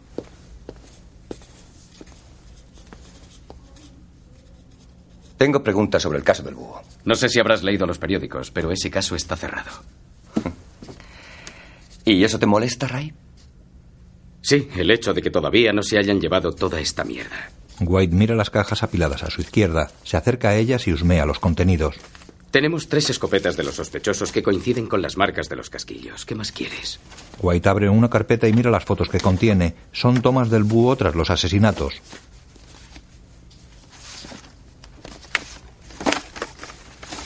Se fija en una de las fotos. En esta pared hay sangre. Creía que todos menos el cocinero habían muerto en el servicio. Esa sangre es de Stensland. ¿De Stensland? Sí, le golpearon en la cabeza. Probablemente estaba inconsciente cuando le llevaron al baño. ¿Hirieron a alguien más? No, pero él era policía y seguramente intentó hacer algo.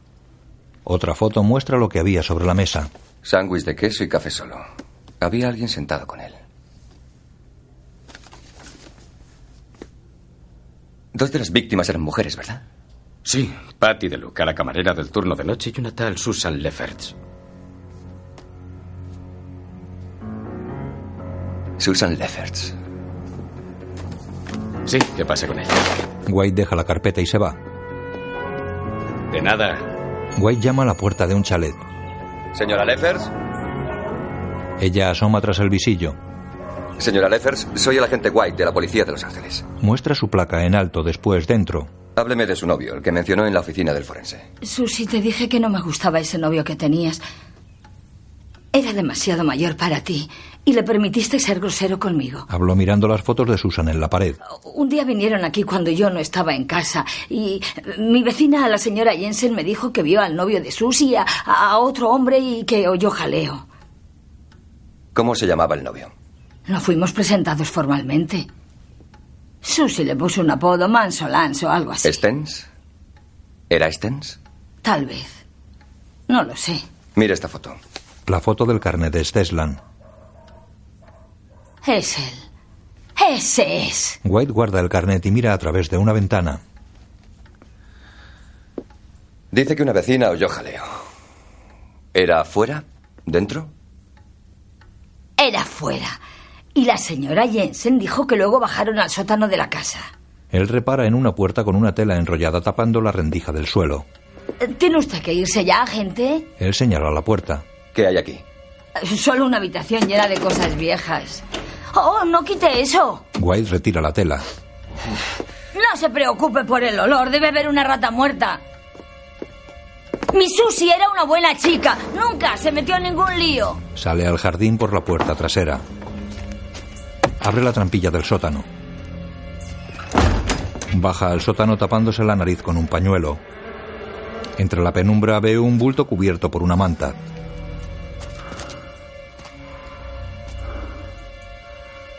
Se pone el pañuelo entre los dientes y catea bajo el entarimado de la casa hasta llegar al bulto. Retira un extremo de la manta y descubre los zapatos de un cadáver. No soportando el hedor, se tapa nariz y boca con el pañuelo. Se arrastra hasta la cabecera del bulto. Saca su navaja. La abre. Retira la manta. Del cráneo putrefacto saltaron ratas. Él continúa inspeccionando el cuerpo.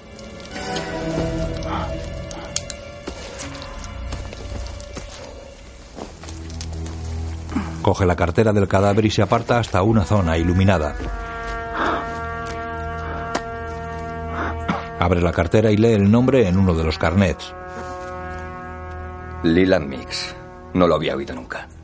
Me llaman Bass. Guay recuerda su encuentro con Bass en Navidad. Sale corriendo del sótano con la cartera en la mano. ¿Era una rata? Sí, y bien grande. Saca unos billetes de la cartera de Bass. Tenga. Cortesía del Departamento de Policía de Los Ángeles. La madre de Susan coge el dinero y desde el porche trasero de la casa ve alejarse al detective. En la comisaría, sentado a su mesa, Esli contempla la medalla que le concedieron. Entra en el laboratorio y se acerca al forense. Un estómago interesante, el del homicidio del motel. Un actor en paro que había tomado una salchicha, patatas fritas, alcohol y esperma. Menuda última cena, ¿no le parece, teniente? ¿Hay algo que le preocupe sobre el caso del búho? Sí, que no lo archiven ustedes de una maldita vez. ¿Qué quiere decir? Bud White me preguntó lo mismo esta mañana. ¿Bud White? ¿Sabe? No es tan tonto como yo creía. ¿Le dijo a dónde iba después de hablar con usted? La sesentona madre de Susan fuma sentada en la escalera exterior de su casa. Lleva delantal sobre el vestido y pañuelo a la cabeza. Llega Esli en su coche. Ella entra en casa. Dejen a mi hija en paz. Señora Lefer, solo quiero hacerle unas preguntas. El agente White estuvo mirando debajo de la casa. ¿Debajo de la casa? ¿Dónde? Ahí atrás. Esli rodea la casa. Solo roedores. En comisaría, Esli acompaña a una camilla con el cadáver. Necesito identificar ese cuerpo lo antes posible. No hable de esto con nadie más.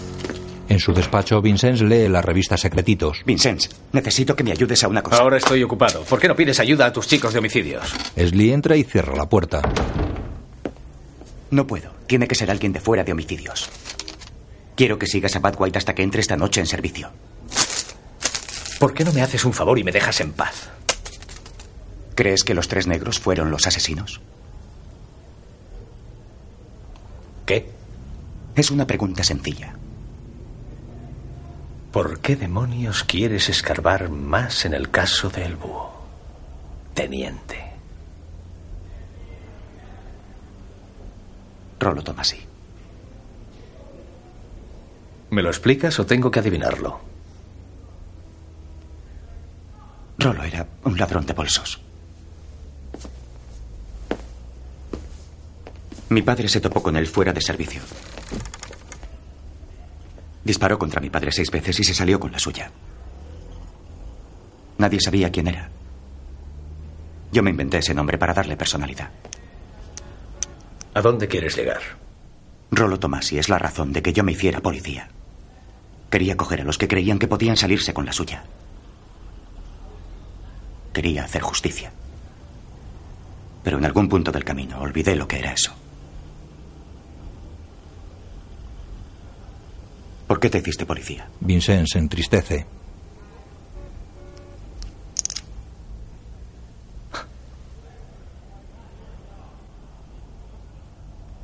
Ya no me acuerdo.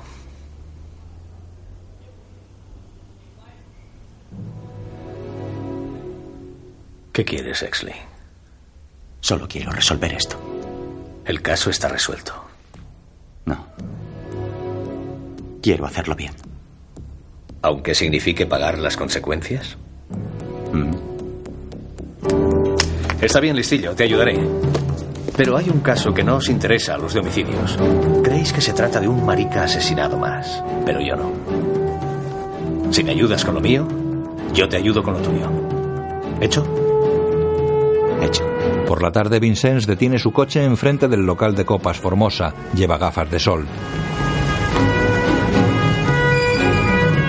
Ve a White entrar en el local.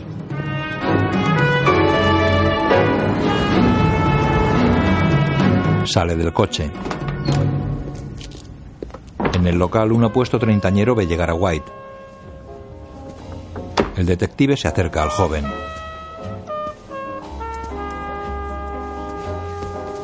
Johnny Stompanato. Se sienta a su lado. Agente Wendell White. ¿Cómo te va, paisano? Yo no soy paisano tuyo. Le muestra un billete. Y yo ya no soy un soplón. ¿Conoces a un tal Buzz Mix? Trabaja para Pierce Patchett. ¿Debería conocerle? Tú eres un matón a sueldo, Mix también. Ya me dirás. Oh, sí, sí, ya me acuerdo. Mix es un spoli venido a menos. Lo mismo que serás tú algún día. Y no voy a decirte más. Puedes quedarte con tus 20 pavos. White le agarra los testículos. ¿Qué me dirás si te devuelvo tus pelotas, chupapollas de mierda? Está bien. ¿De acuerdo? Corría el rumor por ahí de que Mix tenía un contacto con un gran alijo de heroína. Aprieta. ¿Y? Nada. Se esfumó. White le suelta. Desde el exterior, Vincent se espía la conversación de White y el matón. Mentira. ¿Cómo iba un paleto como Mix a echarle mano a un alijo de heroína? Tienes razón. Probablemente es mentira. Y aunque lo hiciera, nunca hubiera podido pasarlo. Hubiese llamado mucho la atención. Quizá por eso esté debajo de una casa en Elysian Park y oliendo bastante mal. Le mete el dinero en el bolsillo. Paisano. Se va. Temeroso el matón mira a los lados. Al atardecer, Vincent y Esli llegan en coche hasta la casa de Lynn y ven a White entrar en ella.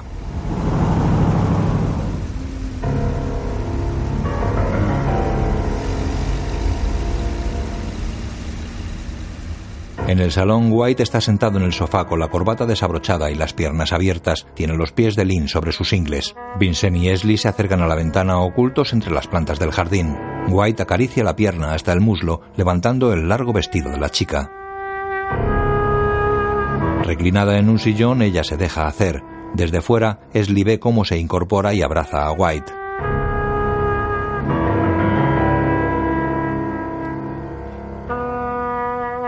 Puede que White no sea tan tonto como parecía. Dentro, White desnuda la espalda de la chica mientras se besan en los labios. Esli mira fijamente. Sin dejar de besarse, White acaricia la espalda desnuda de Lynn. Así que tenemos a Rita Hayworth en el depósito y a Verónica Lake con White. Junto al coche. Creo que tu caso y el mío están relacionados. Otra vez Flor de Lis. ¿Flor de Lis? Sí, lo que usted desee. Porno. Putas de lujo. Operadas para parecer estrellas de cine. Dios sabe qué más. Reynolds, el chico al que mataron, estaba metido en eso. Y también Pierce Patchett. ¿El millonario? Sí.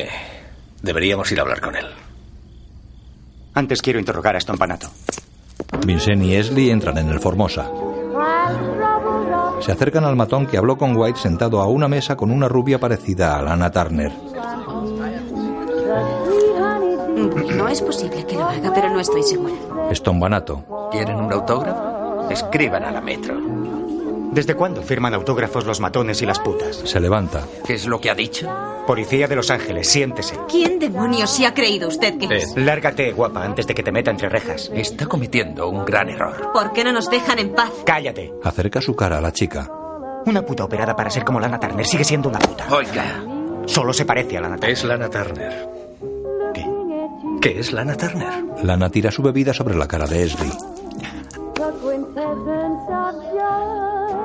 Cruzan la calle. Esli se limpia las gafas. ¿Cómo iba yo a saberlo? Suben al coche. Esli se seca y ve los esfuerzos de Vincent reprimiendo la risa. Ríen los dos. En casa de Patchett.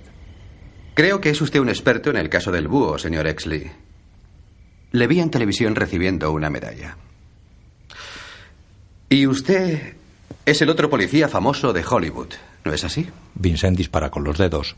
Esa que se parece a Verónica Lake trabaja para usted. Es una de sus putas, ¿verdad?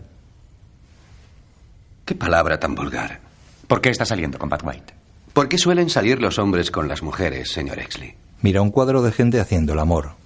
A ver si esto le dice algo. Flor de Lis. Lo que usted desee. Un actor llamado Matt Reynolds. Muestra una tarjeta de Flor de Lis. ¿No? ¿Nada? ¿No? Queremos respuestas, Patchett. Todos queremos algo. Los detectives salen de la casa de Patchett. Sí que es tranquilo el tío. Se acercan al coche. Teniente Exley, conteste, por favor, cambio. Esli coge el micrófono. Aquí, Exley. El forense quiere hablar con usted, teniente. Dice que ya ha identificado el cuerpo. Dígale que va a ir a hablar con él, el sargento Vincennes. Recibido. Te llevo hasta tu coche. ¿A dónde coño vas tú? A ver a Lynn Bracken. Quiero saber por qué Patchett le permite ver a Pat White. Nos veremos en el Frolic. Ah, estupendo. Tú te vas con la chica y yo con el forense. Desde su casa, Patchett ve a los agentes partir en el coche, descuelga el auricular y marca un número. Secretitos, confidencial y en voz baja. En comisaría, Vincennes ve al forense en las escaleras. Hola. Venía a verle. ¿Ya ha identificado el cuerpo? Gracias a la dentadura. El fiambre era un expoli. Leland Mix. ¿Vas, Mix? ¿Le conocía? De oídas. Ya era policía cuando yo entré en el cuerpo. Tenía mala fama. Gracias. ¡Eh! Solo los hechos, Jack. Solo los hechos. Vincent se va. Después, en los archivos, una secretaria se acerca a él. ¿Algo más, sargento? Sí, quiero ver el expediente de Leland Mix. Estuvo en antivicio del 39 al 41. De acuerdo. Con una bata semitransparente, Lynn abre la puerta de su casa. Señorita Bracken, soy el teniente Exley. Sé quién es. Bat me ha hablado mucho de usted. No me diga. Entra. ¿Y qué es lo que White le ha contado? Ella cierra. Me ha dicho que es usted listo. Y también que es usted un cobarde y que haría el pino con tal de ascender. Bueno, concentrémonos en lo de listo. Pierce Patchett fue su creador, ¿no? La enseñó a vestirse, a hablar y a pensar. Y estoy muy impresionado con los resultados. Pero necesito respuestas. Y si no las consigo, les hundiré a usted y a Patchett también. Pierce Patchett sabe cuidar de sí mismo. Se acerca a él. Y yo no le tengo miedo. Olvida usted una cosa, teniente. Pierce también me enseñó a follar. Camina hacia el dormitorio. ¿Y le dice con quién? ¿Por qué le ha dicho que se folle a Bad White? ¿Qué le hace a usted pensar que no estoy viendo a Bad porque quiero? le resultaría más fácil si hubiera un motivo, ¿verdad? Usted tiene miedo de Bad porque no sabe cómo controlarle. Él no sigue las mismas reglas del juego que usted.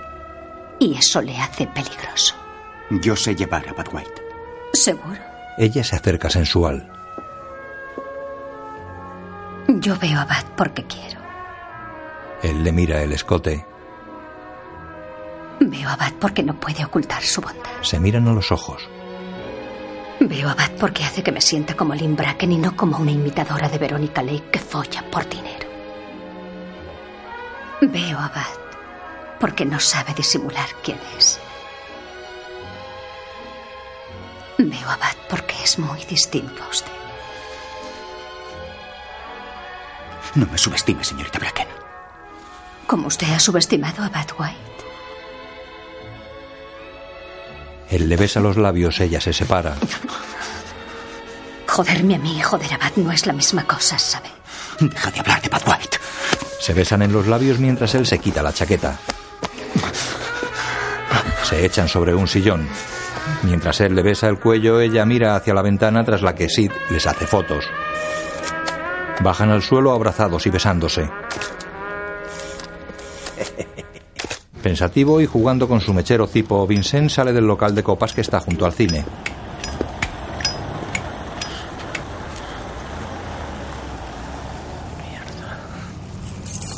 Llega en su coche a una zona residencial y aparca frente a un chalet.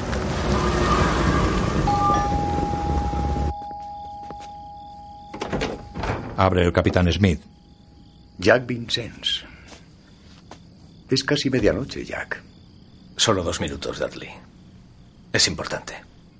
Menos mal que mi mujer y mis cuatro santas hijas están en la playa de Santa Bárbara. Se aparta y Vincennes entra, después en la cocina. ¿Se acuerda usted de Bass Mix, Dudley? Una deshonra como agente de policía.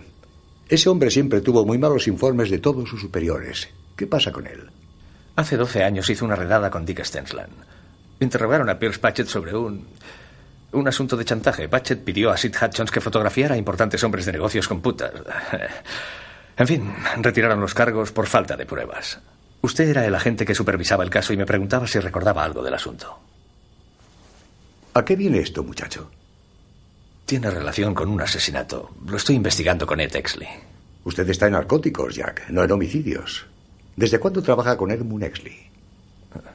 Es una investigación privada. Ah. Metí la pata en una cosa y quiero arreglarlo. No pretenda empezar a hacer justicia, muchacho. No tiene usted práctica. Vincent sonríe Watson sentado en una silla. Smith sirve café. Bas Mix y Dick Stensland. El capitán acerca la taza a Vincent. ¿Y qué piensa Exley de todo esto? Aún no se lo he dicho. He venido directamente del archivo. Smith le encañona. Un reguero de sangre sale del pecho de Vincennes.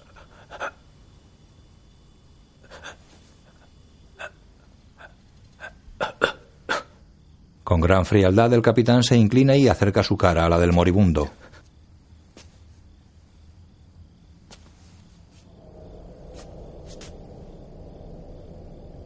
¿Unas últimas palabras, muchacho?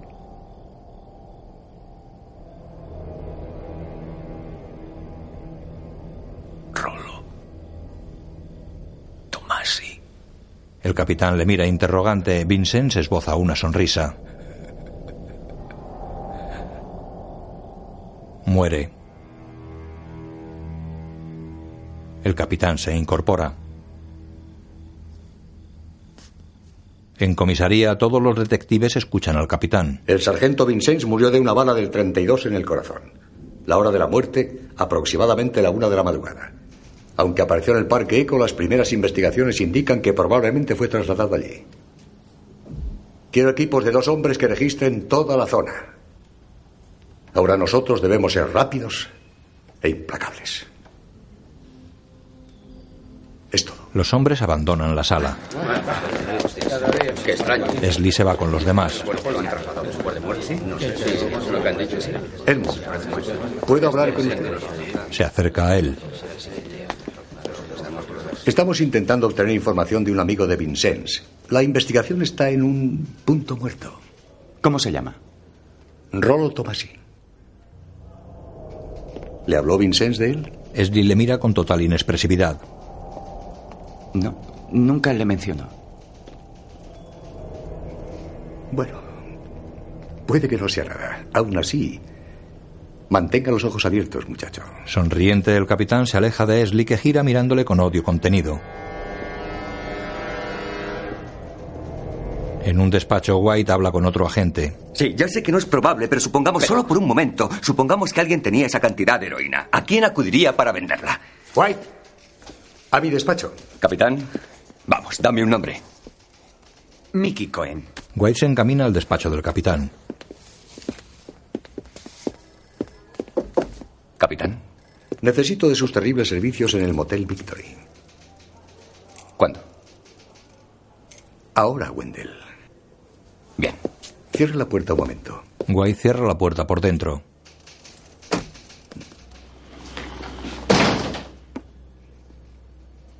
Últimamente me tiene desorientado, Wendell. Ya no es usted el tipo cruel de siempre. Yo tenía grandes planes para su futuro. ¿Qué planes? Usted tiene sus actividades fuera del trabajo y yo las mías. Un día de estos deberíamos sentarnos a aclarar las cosas. Sin embargo, ahora vamos a interrogar a un hombre que pudo haber matado a Jack Vincennes.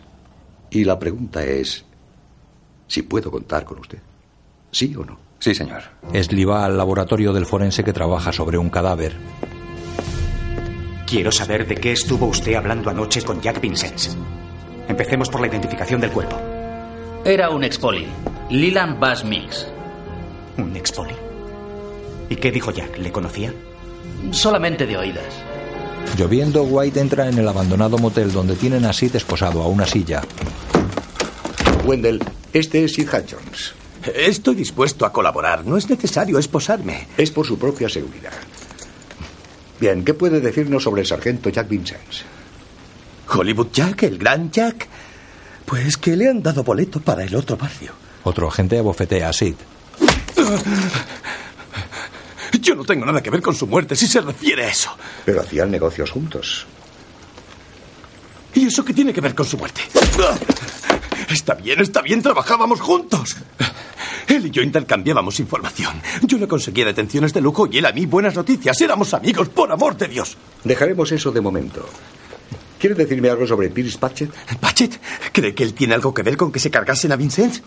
Wendell, quiero que conteste dócilmente a todas mis preguntas. White se pone junto a Sid. Vale, vale, vale. De acuerdo. Todo el mundo sabe que Patchett tiene un montón de pasta. Pero también tiene sus aficiones. Financia películas B bajo cuerda. Y fíjense. Dicen que sniffa heroína habitualmente. Es un pez gordo que se mueve en la sombra. ¿Y? ¿Y qué? White le golpeó el bazo. La colaboración, señor Hudson, es la clave de toda relación. Tiene un negocio de putas. Putas de lujo operadas para parecer estrellas de cine. White se sitúa tras Sid. ¿Y? Y hace chantajes. En mi coche. En el maletero debajo de la alfombra. Patchett me ordenó sacarle fotos a un pony. Follando con una puta llamada Lynn. Es igual que Verónica Lake. ¡Déjale! ¡He dicho que le deje! ¡Wendell! ¡Dígale que me suelte! ¡Quítemelo de encima! ¡Atrás, Wendell, atrás! Tras arrancar la silla anclada al suelo y patear a Sid, White coge las llaves del coche de Hudson, sale al exterior y abre el maletero.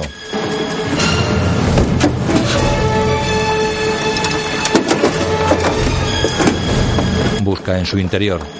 Encuentra el sobre y saca las fotos.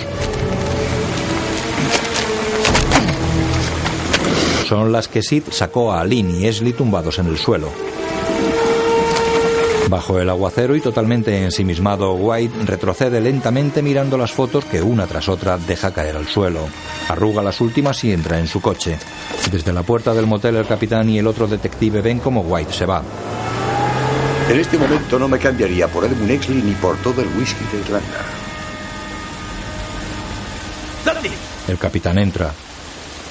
¡Dudley! Creía que iba a dejar que ese imbécil me matara. Y usted, a ver si aprende a dar puñetazos. Ya pueden quitarme las esposas. Mirándole impasible, el capitán se coloca un guante mientras masca chicle. Pero... Dudley, teníamos un trato. Usted, Patchett y yo éramos un equipo, somos... Le tapa nariz y boca con la mano enguantada. Secretos. En los archivos. ¿Ha encontrado algo? Nada. O sea que Paz Mix no hizo una sola detención cuando estuvo en Antibici. Alguien ha debido llevarse su expediente. Esli queda pensativo. ¿Y qué hay de los informes diarios? Si aún los tenemos, estarán en algún rincón del sótano. Pues búsquelos. Tras la ventana de su casa, Lynn está seria y con la mirada perdida. Afuera, bajo el fuerte chaparrón, se detiene el coche de White. White sale del coche, atraviesa el jardín y llega a la puerta delantera.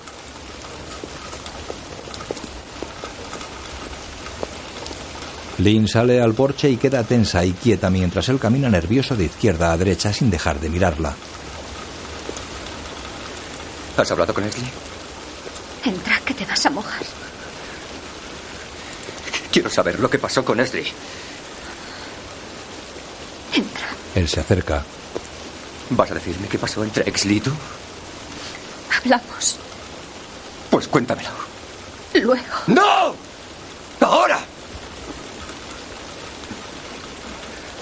Te lo follaste. Te lo follaste. Creía que te estaba ayudando. Le abofetea. Él queda puño en alto. Pensé que... Desde el suelo, Lynn le ve irse.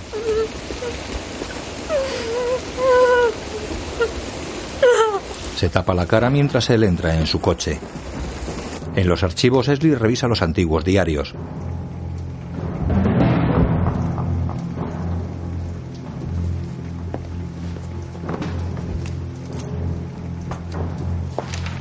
Comprueba que todas las hojas están firmadas por Mix y Steslan. En todas ellas figura como oficial de guardia el entonces sargento Dudley Smith. White abre la puerta de madera y cristal traslúcido. Esli le mira. Me alegro de que estés aquí. Quiero que veas esto. Amenazante, White se acerca y le pone delante una de las fotos de Hudson donde está revolcándose con Lynn. Espera. White le golpea. Le lanza una patada, Esli se aparta. White le tira contra un archivo y luego al suelo. Aparta una mesa y le mete la foto en la boca. Esli coge la pistola que White lleva al cinto y le golpea con ella en la frente. Se incorpora y le encañona. White se levanta. Dudley mató a Jack. Y quiere que tú me mates a mí. Quedan enfrentados. Esli mantiene el cañón en la cara de White. La foto te la enseñó él. ¿Verdad? Le desarma. ¡Piensa, maldita sea! ¡Piensa! Le golpea contra un archivador y cierra la puerta. Arroja una silla contra la ventana. Resoplando, White apoya sus manos en la mesa de espaldas a Esli que permanece en el suelo sangrando por una ceja. Dudley. Dudley. He visto los informes diarios. Dudley, Basmix y Stensland estaban compinchados. Sabía que Stensland me había mentido. Sigue apoyado en la mesa de espaldas a Esli. La madre de Leffers identificó a Stensland como el novio de su hija. Stensland fingió que no conocía a Mix, ni a ella la noche que conocí. A Lynn. Stensland y Mix. ¿Qué demonios estaban tramando? No lo sé. Pero creo que Stens mató a Mix por lo de la heroína. ¿Qué heroína? White gira, se sienta sobre la mesa y se seca con el pañuelo una pequeña herida en la frente. John Stompanato me dijo que Mix tenía heroína para vender. Mix aparece muerto. Stensland muere en el búho. No fueron los negros. La chica violada mintió en su declaración. Los primeros que llegaron al Mercury Coupé fueron Bruning y Carlyle. Los hombres de Dudley. Ellos pusieron ahí las escopetas. Y hubieran matado a los negros y Jack y yo no hubiésemos aparecido. Dudley les tendió una trampa porque eran negros y tenían antecedentes. Y sabía que nadie haría preguntas. Si morían al ofrecer resistencia. De alguna forma todo esto está relacionado con Jack. Sid Hutchins. Las fotos para chantajear a Ellis Lowe. El chico que fue asesinado. Si queremos descubrir el pastel, tenemos que trabajar juntos. White se incorpora. ¿Por qué haces esto? Lo del búho te hizo famoso. ¿Quieres tirarlo todo abajo? Con dinamita. ¿Me ayudas a tirar de la manta? White se acerca a Esli.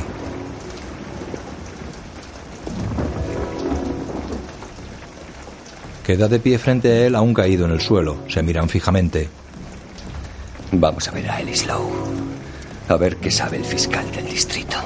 Ambos llegan a la secretaría del fiscal y pasan directamente al despacho. ¿En qué puedo? Oigan. No pueden entrar ahí. El fiscal está sentado a su mesa. ¿Quiere que llame a la policía, señor Lowe? Pregunte por el capitán Dudley Smith. Dígale que estamos hablando de la muerte de un actor en paro en un motel del Sunset Boulevard. Estos son policías. Despide a la secretaria con un gesto. Ella cierra. Esli se sienta frente al fiscal. ¿Qué quiere? Quiero que sus hombres vigilen a Dudley Smith y a Pierce Patchett 24 horas al día. Quiero que obtenga una orden judicial para pinchar los teléfonos de sus casas. Y quiero una autorización para ver sus cuentas bancarias. ¿En base a qué? Es una corazonada. De ninguna manera. Dudley Smith es un miembro largamente condecorado del Departamento de Policía. No pienso ensuciar su nombre, ni el de Pierce Parches, sin... ¿Sin qué? ¿Sin que ensucien el suyo primero? ¿Qué tienen en su contra, Lowe? ¿Fotos de usted y Matt Reynolds con los pantalones bajados? ¿Alguna prueba? La prueba le costó la vida. Por ahora no lo está negando. El fiscal se levanta. Bueno, no voy a darles el gusto de contestarles, así que si me disculpan, tengo que prepararme para una rueda de prensa sobre la muerte de Jack Vincennes. Entra en el baño. Los detectives cruzan sus miradas. White abre la puerta del servicio y se apoya en el marco. El fiscal se acicala. A no ser que quieran darme una paliza, creo que hemos terminado. Se pone loción en la cara. White se acerca a él. Vamos, no me venga con el numerito del poli bueno y el poli malo. Fui yo quien lo inventó. ¿Qué importa que haya muerto un actor homosexual? Chicos y chicas así llegan todos los días en autobús. Lo golpea contra el espejo. Le mete la cabeza en la taza del váter. Esli se acerca. ¡Quíteme ¡Quítamelo de encima, Exley! No sé cómo. White vuelve a meterle en la taza. Le saca. Ellis, ya sé que se considera usted el pez más gordo, pero entérese. Si me lo cargo, habrá diez abogados que ocupen su lugar mañana, solo que no vendrán en autobús, nada más. Vuelve a meterle la cabeza en la taza y tira de la cadena. Salen del cuarto de baño y le empuja contra el ventanal. White rompió la protección de madera con la cabeza del fiscal y lo mantiene suspendido en el vacío agarrado por una pierna. Dudley y Pachi eran... eran... ¡Ah! ¡Ah, Dios mío! No le seguí el juego y me metieron una trampa y me rendí, pero el chico lo oyó todo. Por eso le mataron. ¿Por qué? ¿En qué están metidos? quedando con los negocios de Mickey Cohen. No he podido procesarles por, por lo de las fotos. ¡Ah! ¡Oh, Dios! ¡Dios! ¡Ayúdense! ¡Ah! ¡Ayúdense! White mete al fiscal en el despacho.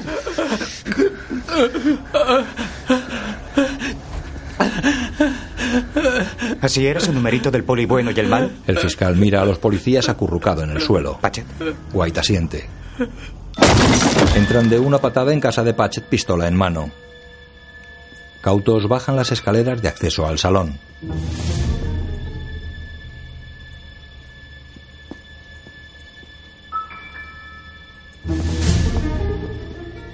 Esli pasa a otro cuarto y White camina precavido. Esli llega de nuevo al salón. El cadáver de Patchett está sentado en un sillón. White se acerca por la espalda del muerto. Parece que su guardaespaldas ha tenido un conflicto de intereses. Patchett tiene los brazos colgando y hay dos charcos de sangre en el suelo bajo ellos. Esli coge una nota de la mesa. Una nota de suicidio. Dice que mató a Jack porque Jack había descubierto su negocio de pornografía. No creo que quisiera rajarse. White le examina una mano. Tiene dos dedos rotos. Debieron sujetarle. White mira el cuello del muerto. O le drogaron. Gira en torno al cadáver. Yo creo que Dudley intenta atar los cabos sueltos. Patchett está muerto. Y te mandó a por mí. Se miran. Lynn. Corren. El sheriff de West Hollywood. Están más cerca que nosotros. Voy a por el coche. Las llaves. Esli se las tira y coge el teléfono. Un agente espera ante la casa de Lynn. Hola. La hemos llevado a comisaría por razones de seguridad. Fíchenla como Joan Smith. Y que nadie la vea sin mi permiso. Alguien le ha dado una paliza. No ha querido decirnos quién. Esli mira a su compañero. White esquiva la mirada y baja la cabeza. Hasta luego, Esli. Adiós. Esli cierra la puerta del coche. Deberíamos hablar con Lynn. Beto. ¿Qué vas a hacer tú? Voy a ir a ver a Sid Hutchins. Y felicitarle por su actuación en el Motel Victory. Recuerda, necesitamos pruebas. Las conseguiré. Lynn está sentada en una comisaría con la cara llena de golpes. Llega Esli y se acerca a ella. Se miran las señales que ambos tienen en la cara. ¿Te encuentras bien? Ella asiente. ¿Y tú estás bien? Él también asiente. Coge una silla y se sienta frente a ella.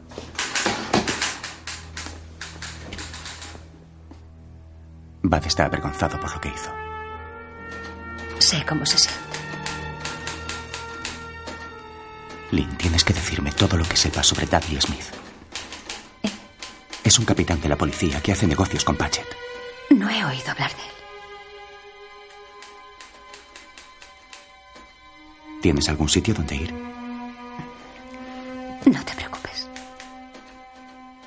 De noche, White sale de su automóvil aparcado frente a la casa de Sid. No puede entrar nadie sin identificación oficial. La zona está rodeada por la policía. Déjame ver. White llega al cordón policial. Está bien, déjale pasar. Los agentes sacan fotos del interior con el cadáver de Sid tirado en el suelo. ¿Qué ha pasado?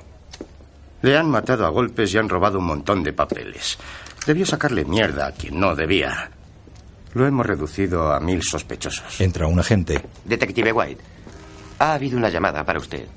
El teniente Exley quiere que se reúna con él en el Motel Victory. ¡Apártense! Vamos, aquí no hay nada más que ver. White queda pensativo. Llega con su coche al abandonado motel. Reduce la velocidad. El coche de Esli está aparcado en la explanada interior. White entra en el recinto.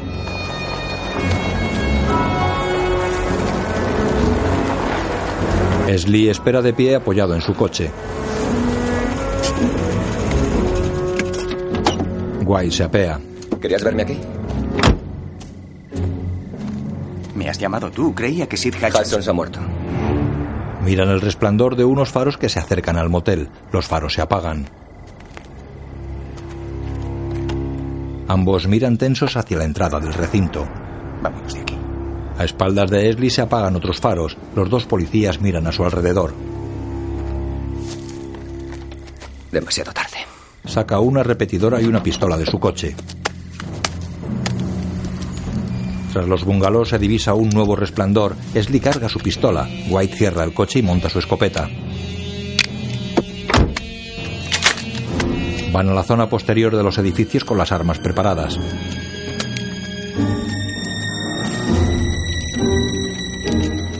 Un nuevo resplandor de faros les hace retroceder y entrar en uno de los bungalows.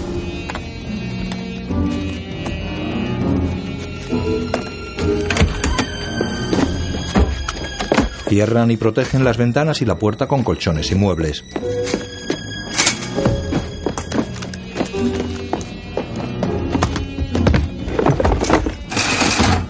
¿Sospechabas que era una trampa y aún así has venido?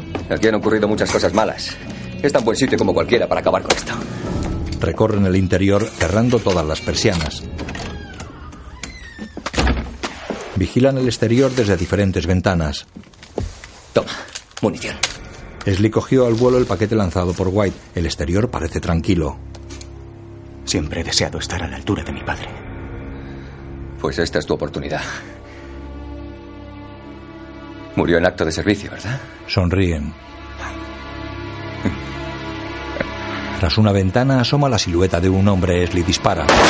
¡Fuego! Esli y White se tiran al suelo.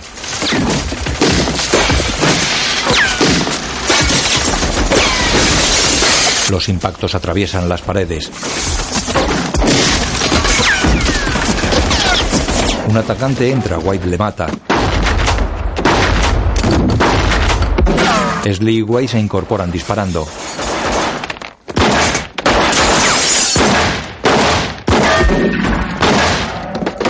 White corre a la puerta y la cierra.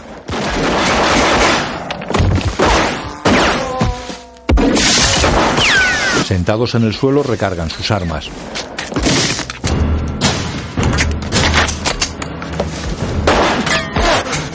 Esli mira a su espalda. Corren a la ventana trasera, quitan el colchón y disparan. Matan a todos los que intentaban entrar por ahí, recargan sus armas mientras escuchan atentos.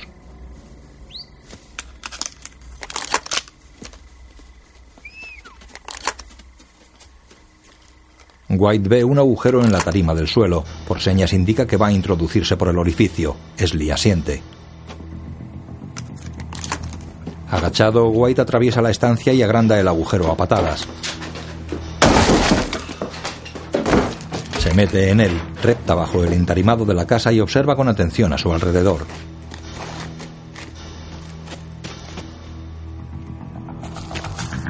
Ve las piernas de los que les asedian. Girando sobre sí mismo como un rodillo, recorre los bajos de la casa, apunta a las piernas y dispara. Esli retira las protecciones de una ventana, la rompe y dispara a los heridos.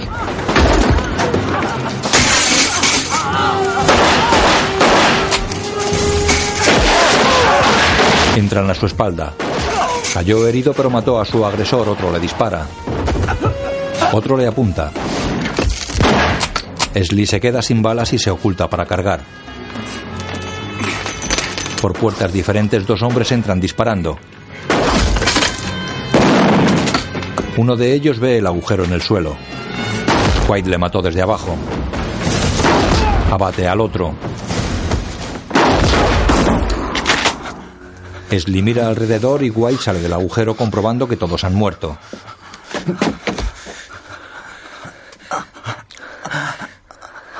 White mira el exterior ahora en calma, luego se vuelve a su compañero. ¿Estás bien? Sí. Herido en un hombro, Esli permanece agazapado mientras White se acerca a él retrocediendo y vigilando el exterior.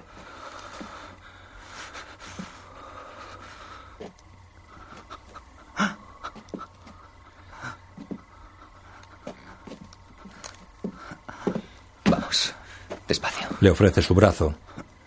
Vamos. Le ayuda a incorporarse. Ya en pie ven la silueta del capitán Smith recortándose en el umbral de la puerta. ¡Cuidado! Empuja a Esli. El capitán dispara. White cae. El capitán ve a Esli herido y se acerca a él. Mirándole fijamente, Smith levanta su pistola y le encañona.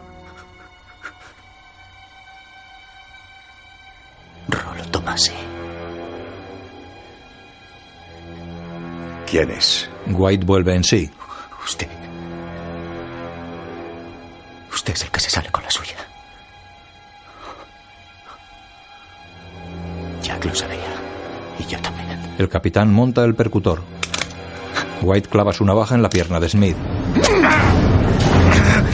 Smith disparó contra la cara de White. Esli aprovecha para coger la escopeta de White y encañonar al capitán.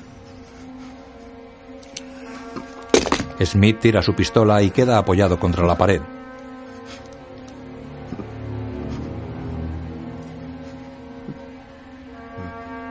¿Va a dispararme?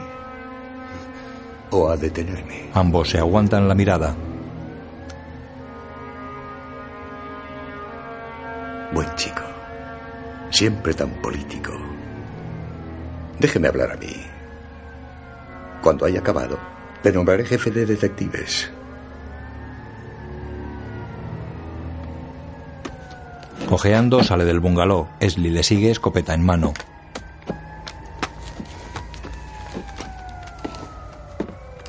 Esli pasa junto a White y le mira. Fuera el capitán gira hacia Esli. Ambos han visto el resplandor de los coches patrulla que se acercan. Saque su placa. Para que sepan que es policía. Smith avanza con las manos en alto mostrando su placa. Esli camina tras él.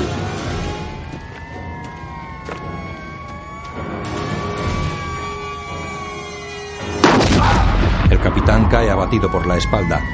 Esli baja la escopeta.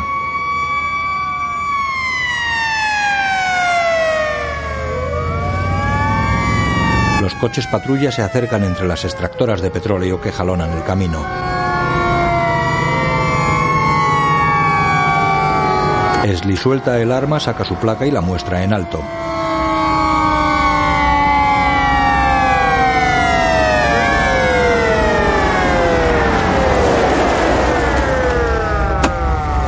Los policías salen de los coches.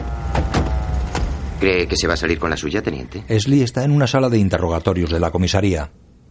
No. Pero creo que puedo decir la verdad. Escuchan fuera. Durante nuestra investigación de los acontecimientos que rodearon el caso del búho, Jack Vincennes, Bad White y yo descubrimos lo siguiente. El fiscal. Vuestro niño bonito está tirando su vida por la borda. Los tres sospechosos del búho, aunque eran culpables de secuestro y violación, eran inocentes del crimen múltiple de El Búho. Los que de verdad dispararon fueron quizá los agentes de la policía de Los Ángeles Michael Brunin y William Carlyle. Y un tercer hombre, que tal vez pudo haber sido el capitán Dudley Smith. El objetivo era la eliminación de otro agente de la policía, Richard Stensland, el cual, junto con el ex policía Leland Bass Mix, también había cometido múltiples asesinatos por orden del capitán Smith. Y más tarde le traicionó por 12 kilos de heroína. La recuperación de dicho alijo fue el móvil de la matanza del búho. Desde el día que Mickey Cohen fue encarcelado, el capitán Smith había asumido el control del crimen organizado en la ciudad de Los Ángeles. Eso incluye los asesinatos de un número desconocido de lugartenientes de Mickey Cohen, el chantaje sistemático a altos cargos municipales y las muertes de Susan Leffers, Pierce Patchett, Sid Hutchins y el sargento Jack Vincent. El capitán Smith me lo confesó todo antes de que yo le matara en el Motel Victory. Eso es todo. El fiscal. Vaya. La prensa se va a frotar las manos con esto. Dejan solo a Esli. Esto será una lacra para el departamento durante años. Décadas. Si logramos que el chico no siga el juego, ¿quién va a saber lo que pasó? Puede que Dudley Smith fuese un héroe y todo. Buena idea. Sí, sí, la prensa quiere colaborar. A través del falso espejo, el fiscal y sus acompañantes ven sonreír a Esli. ¿Podría decirme por qué está sonriendo?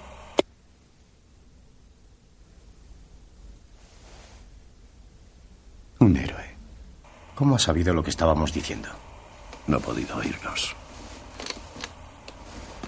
Y en esta situación necesitarán más de uno. Un titular de periódico reza batalla contra el crimen organizado, después en el salón de actos de la central de policía. Tengo la enorme satisfacción de entregar esta condecoración al teniente detective Edmund Esley, dos veces galardonado con la medalla al valor.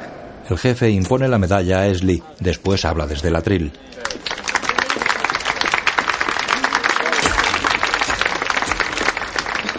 El año que viene, la policía de Los Ángeles se trasladará a un nuevo edificio. Con líderes como el teniente Edmund Nestley, la imagen de policías gordos que roban manzanas quedará olvidada. Y Los Ángeles por fin tendrá el cuerpo de policía que se merece.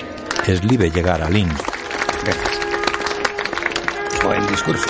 El fiscal felicita al jefe, sonriente y con un brazo en cabestrillo. Esli se acerca a Lynn, radiante con el pelo corto ondulado y un veraniego vestido amarillo. No has podido resistirte. Ellos me han utilizado y por ahora les utilizo yo. Vámonos.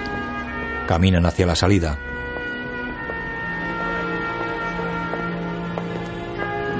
Por el pasillo él le ofrece el brazo y ella lo enlaza. Fuera, White está sentado en el asiento posterior de su coche. También lleva un brazo en cabestrillo y un amplio vendaje con una sonda que cubre su mandíbula izquierda. Hola. White le sonríe, mira el cabestrillo de Esli, mira el suyo y sonríen los dos.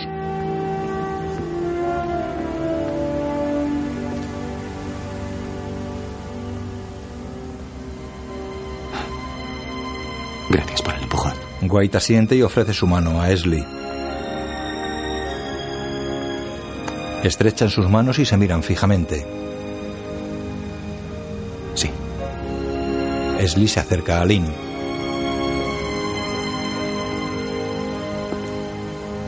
Un agente que pasa le palmea el hombro. Enhorabuena, teniente Exley.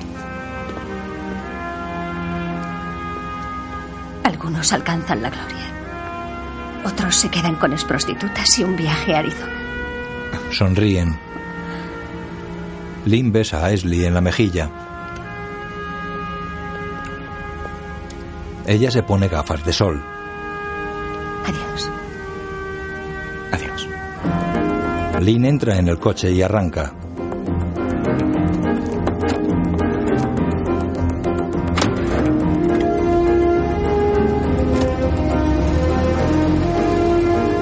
El asiento trasero, White gira y despide a Esli con la mano.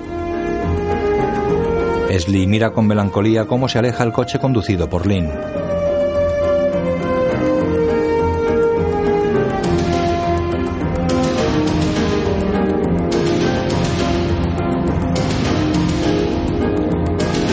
La imagen funde a negro.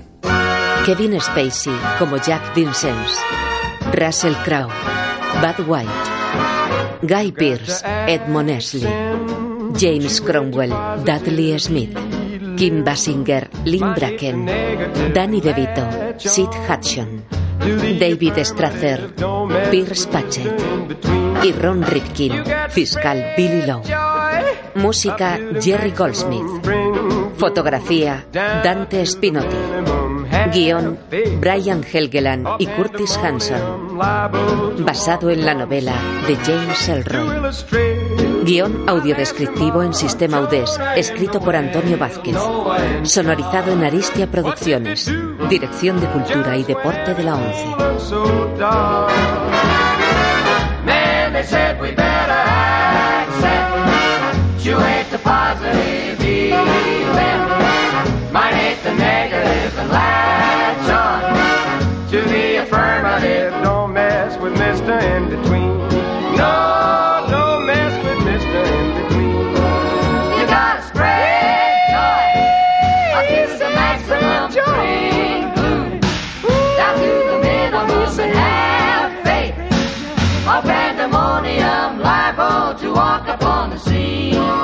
You got to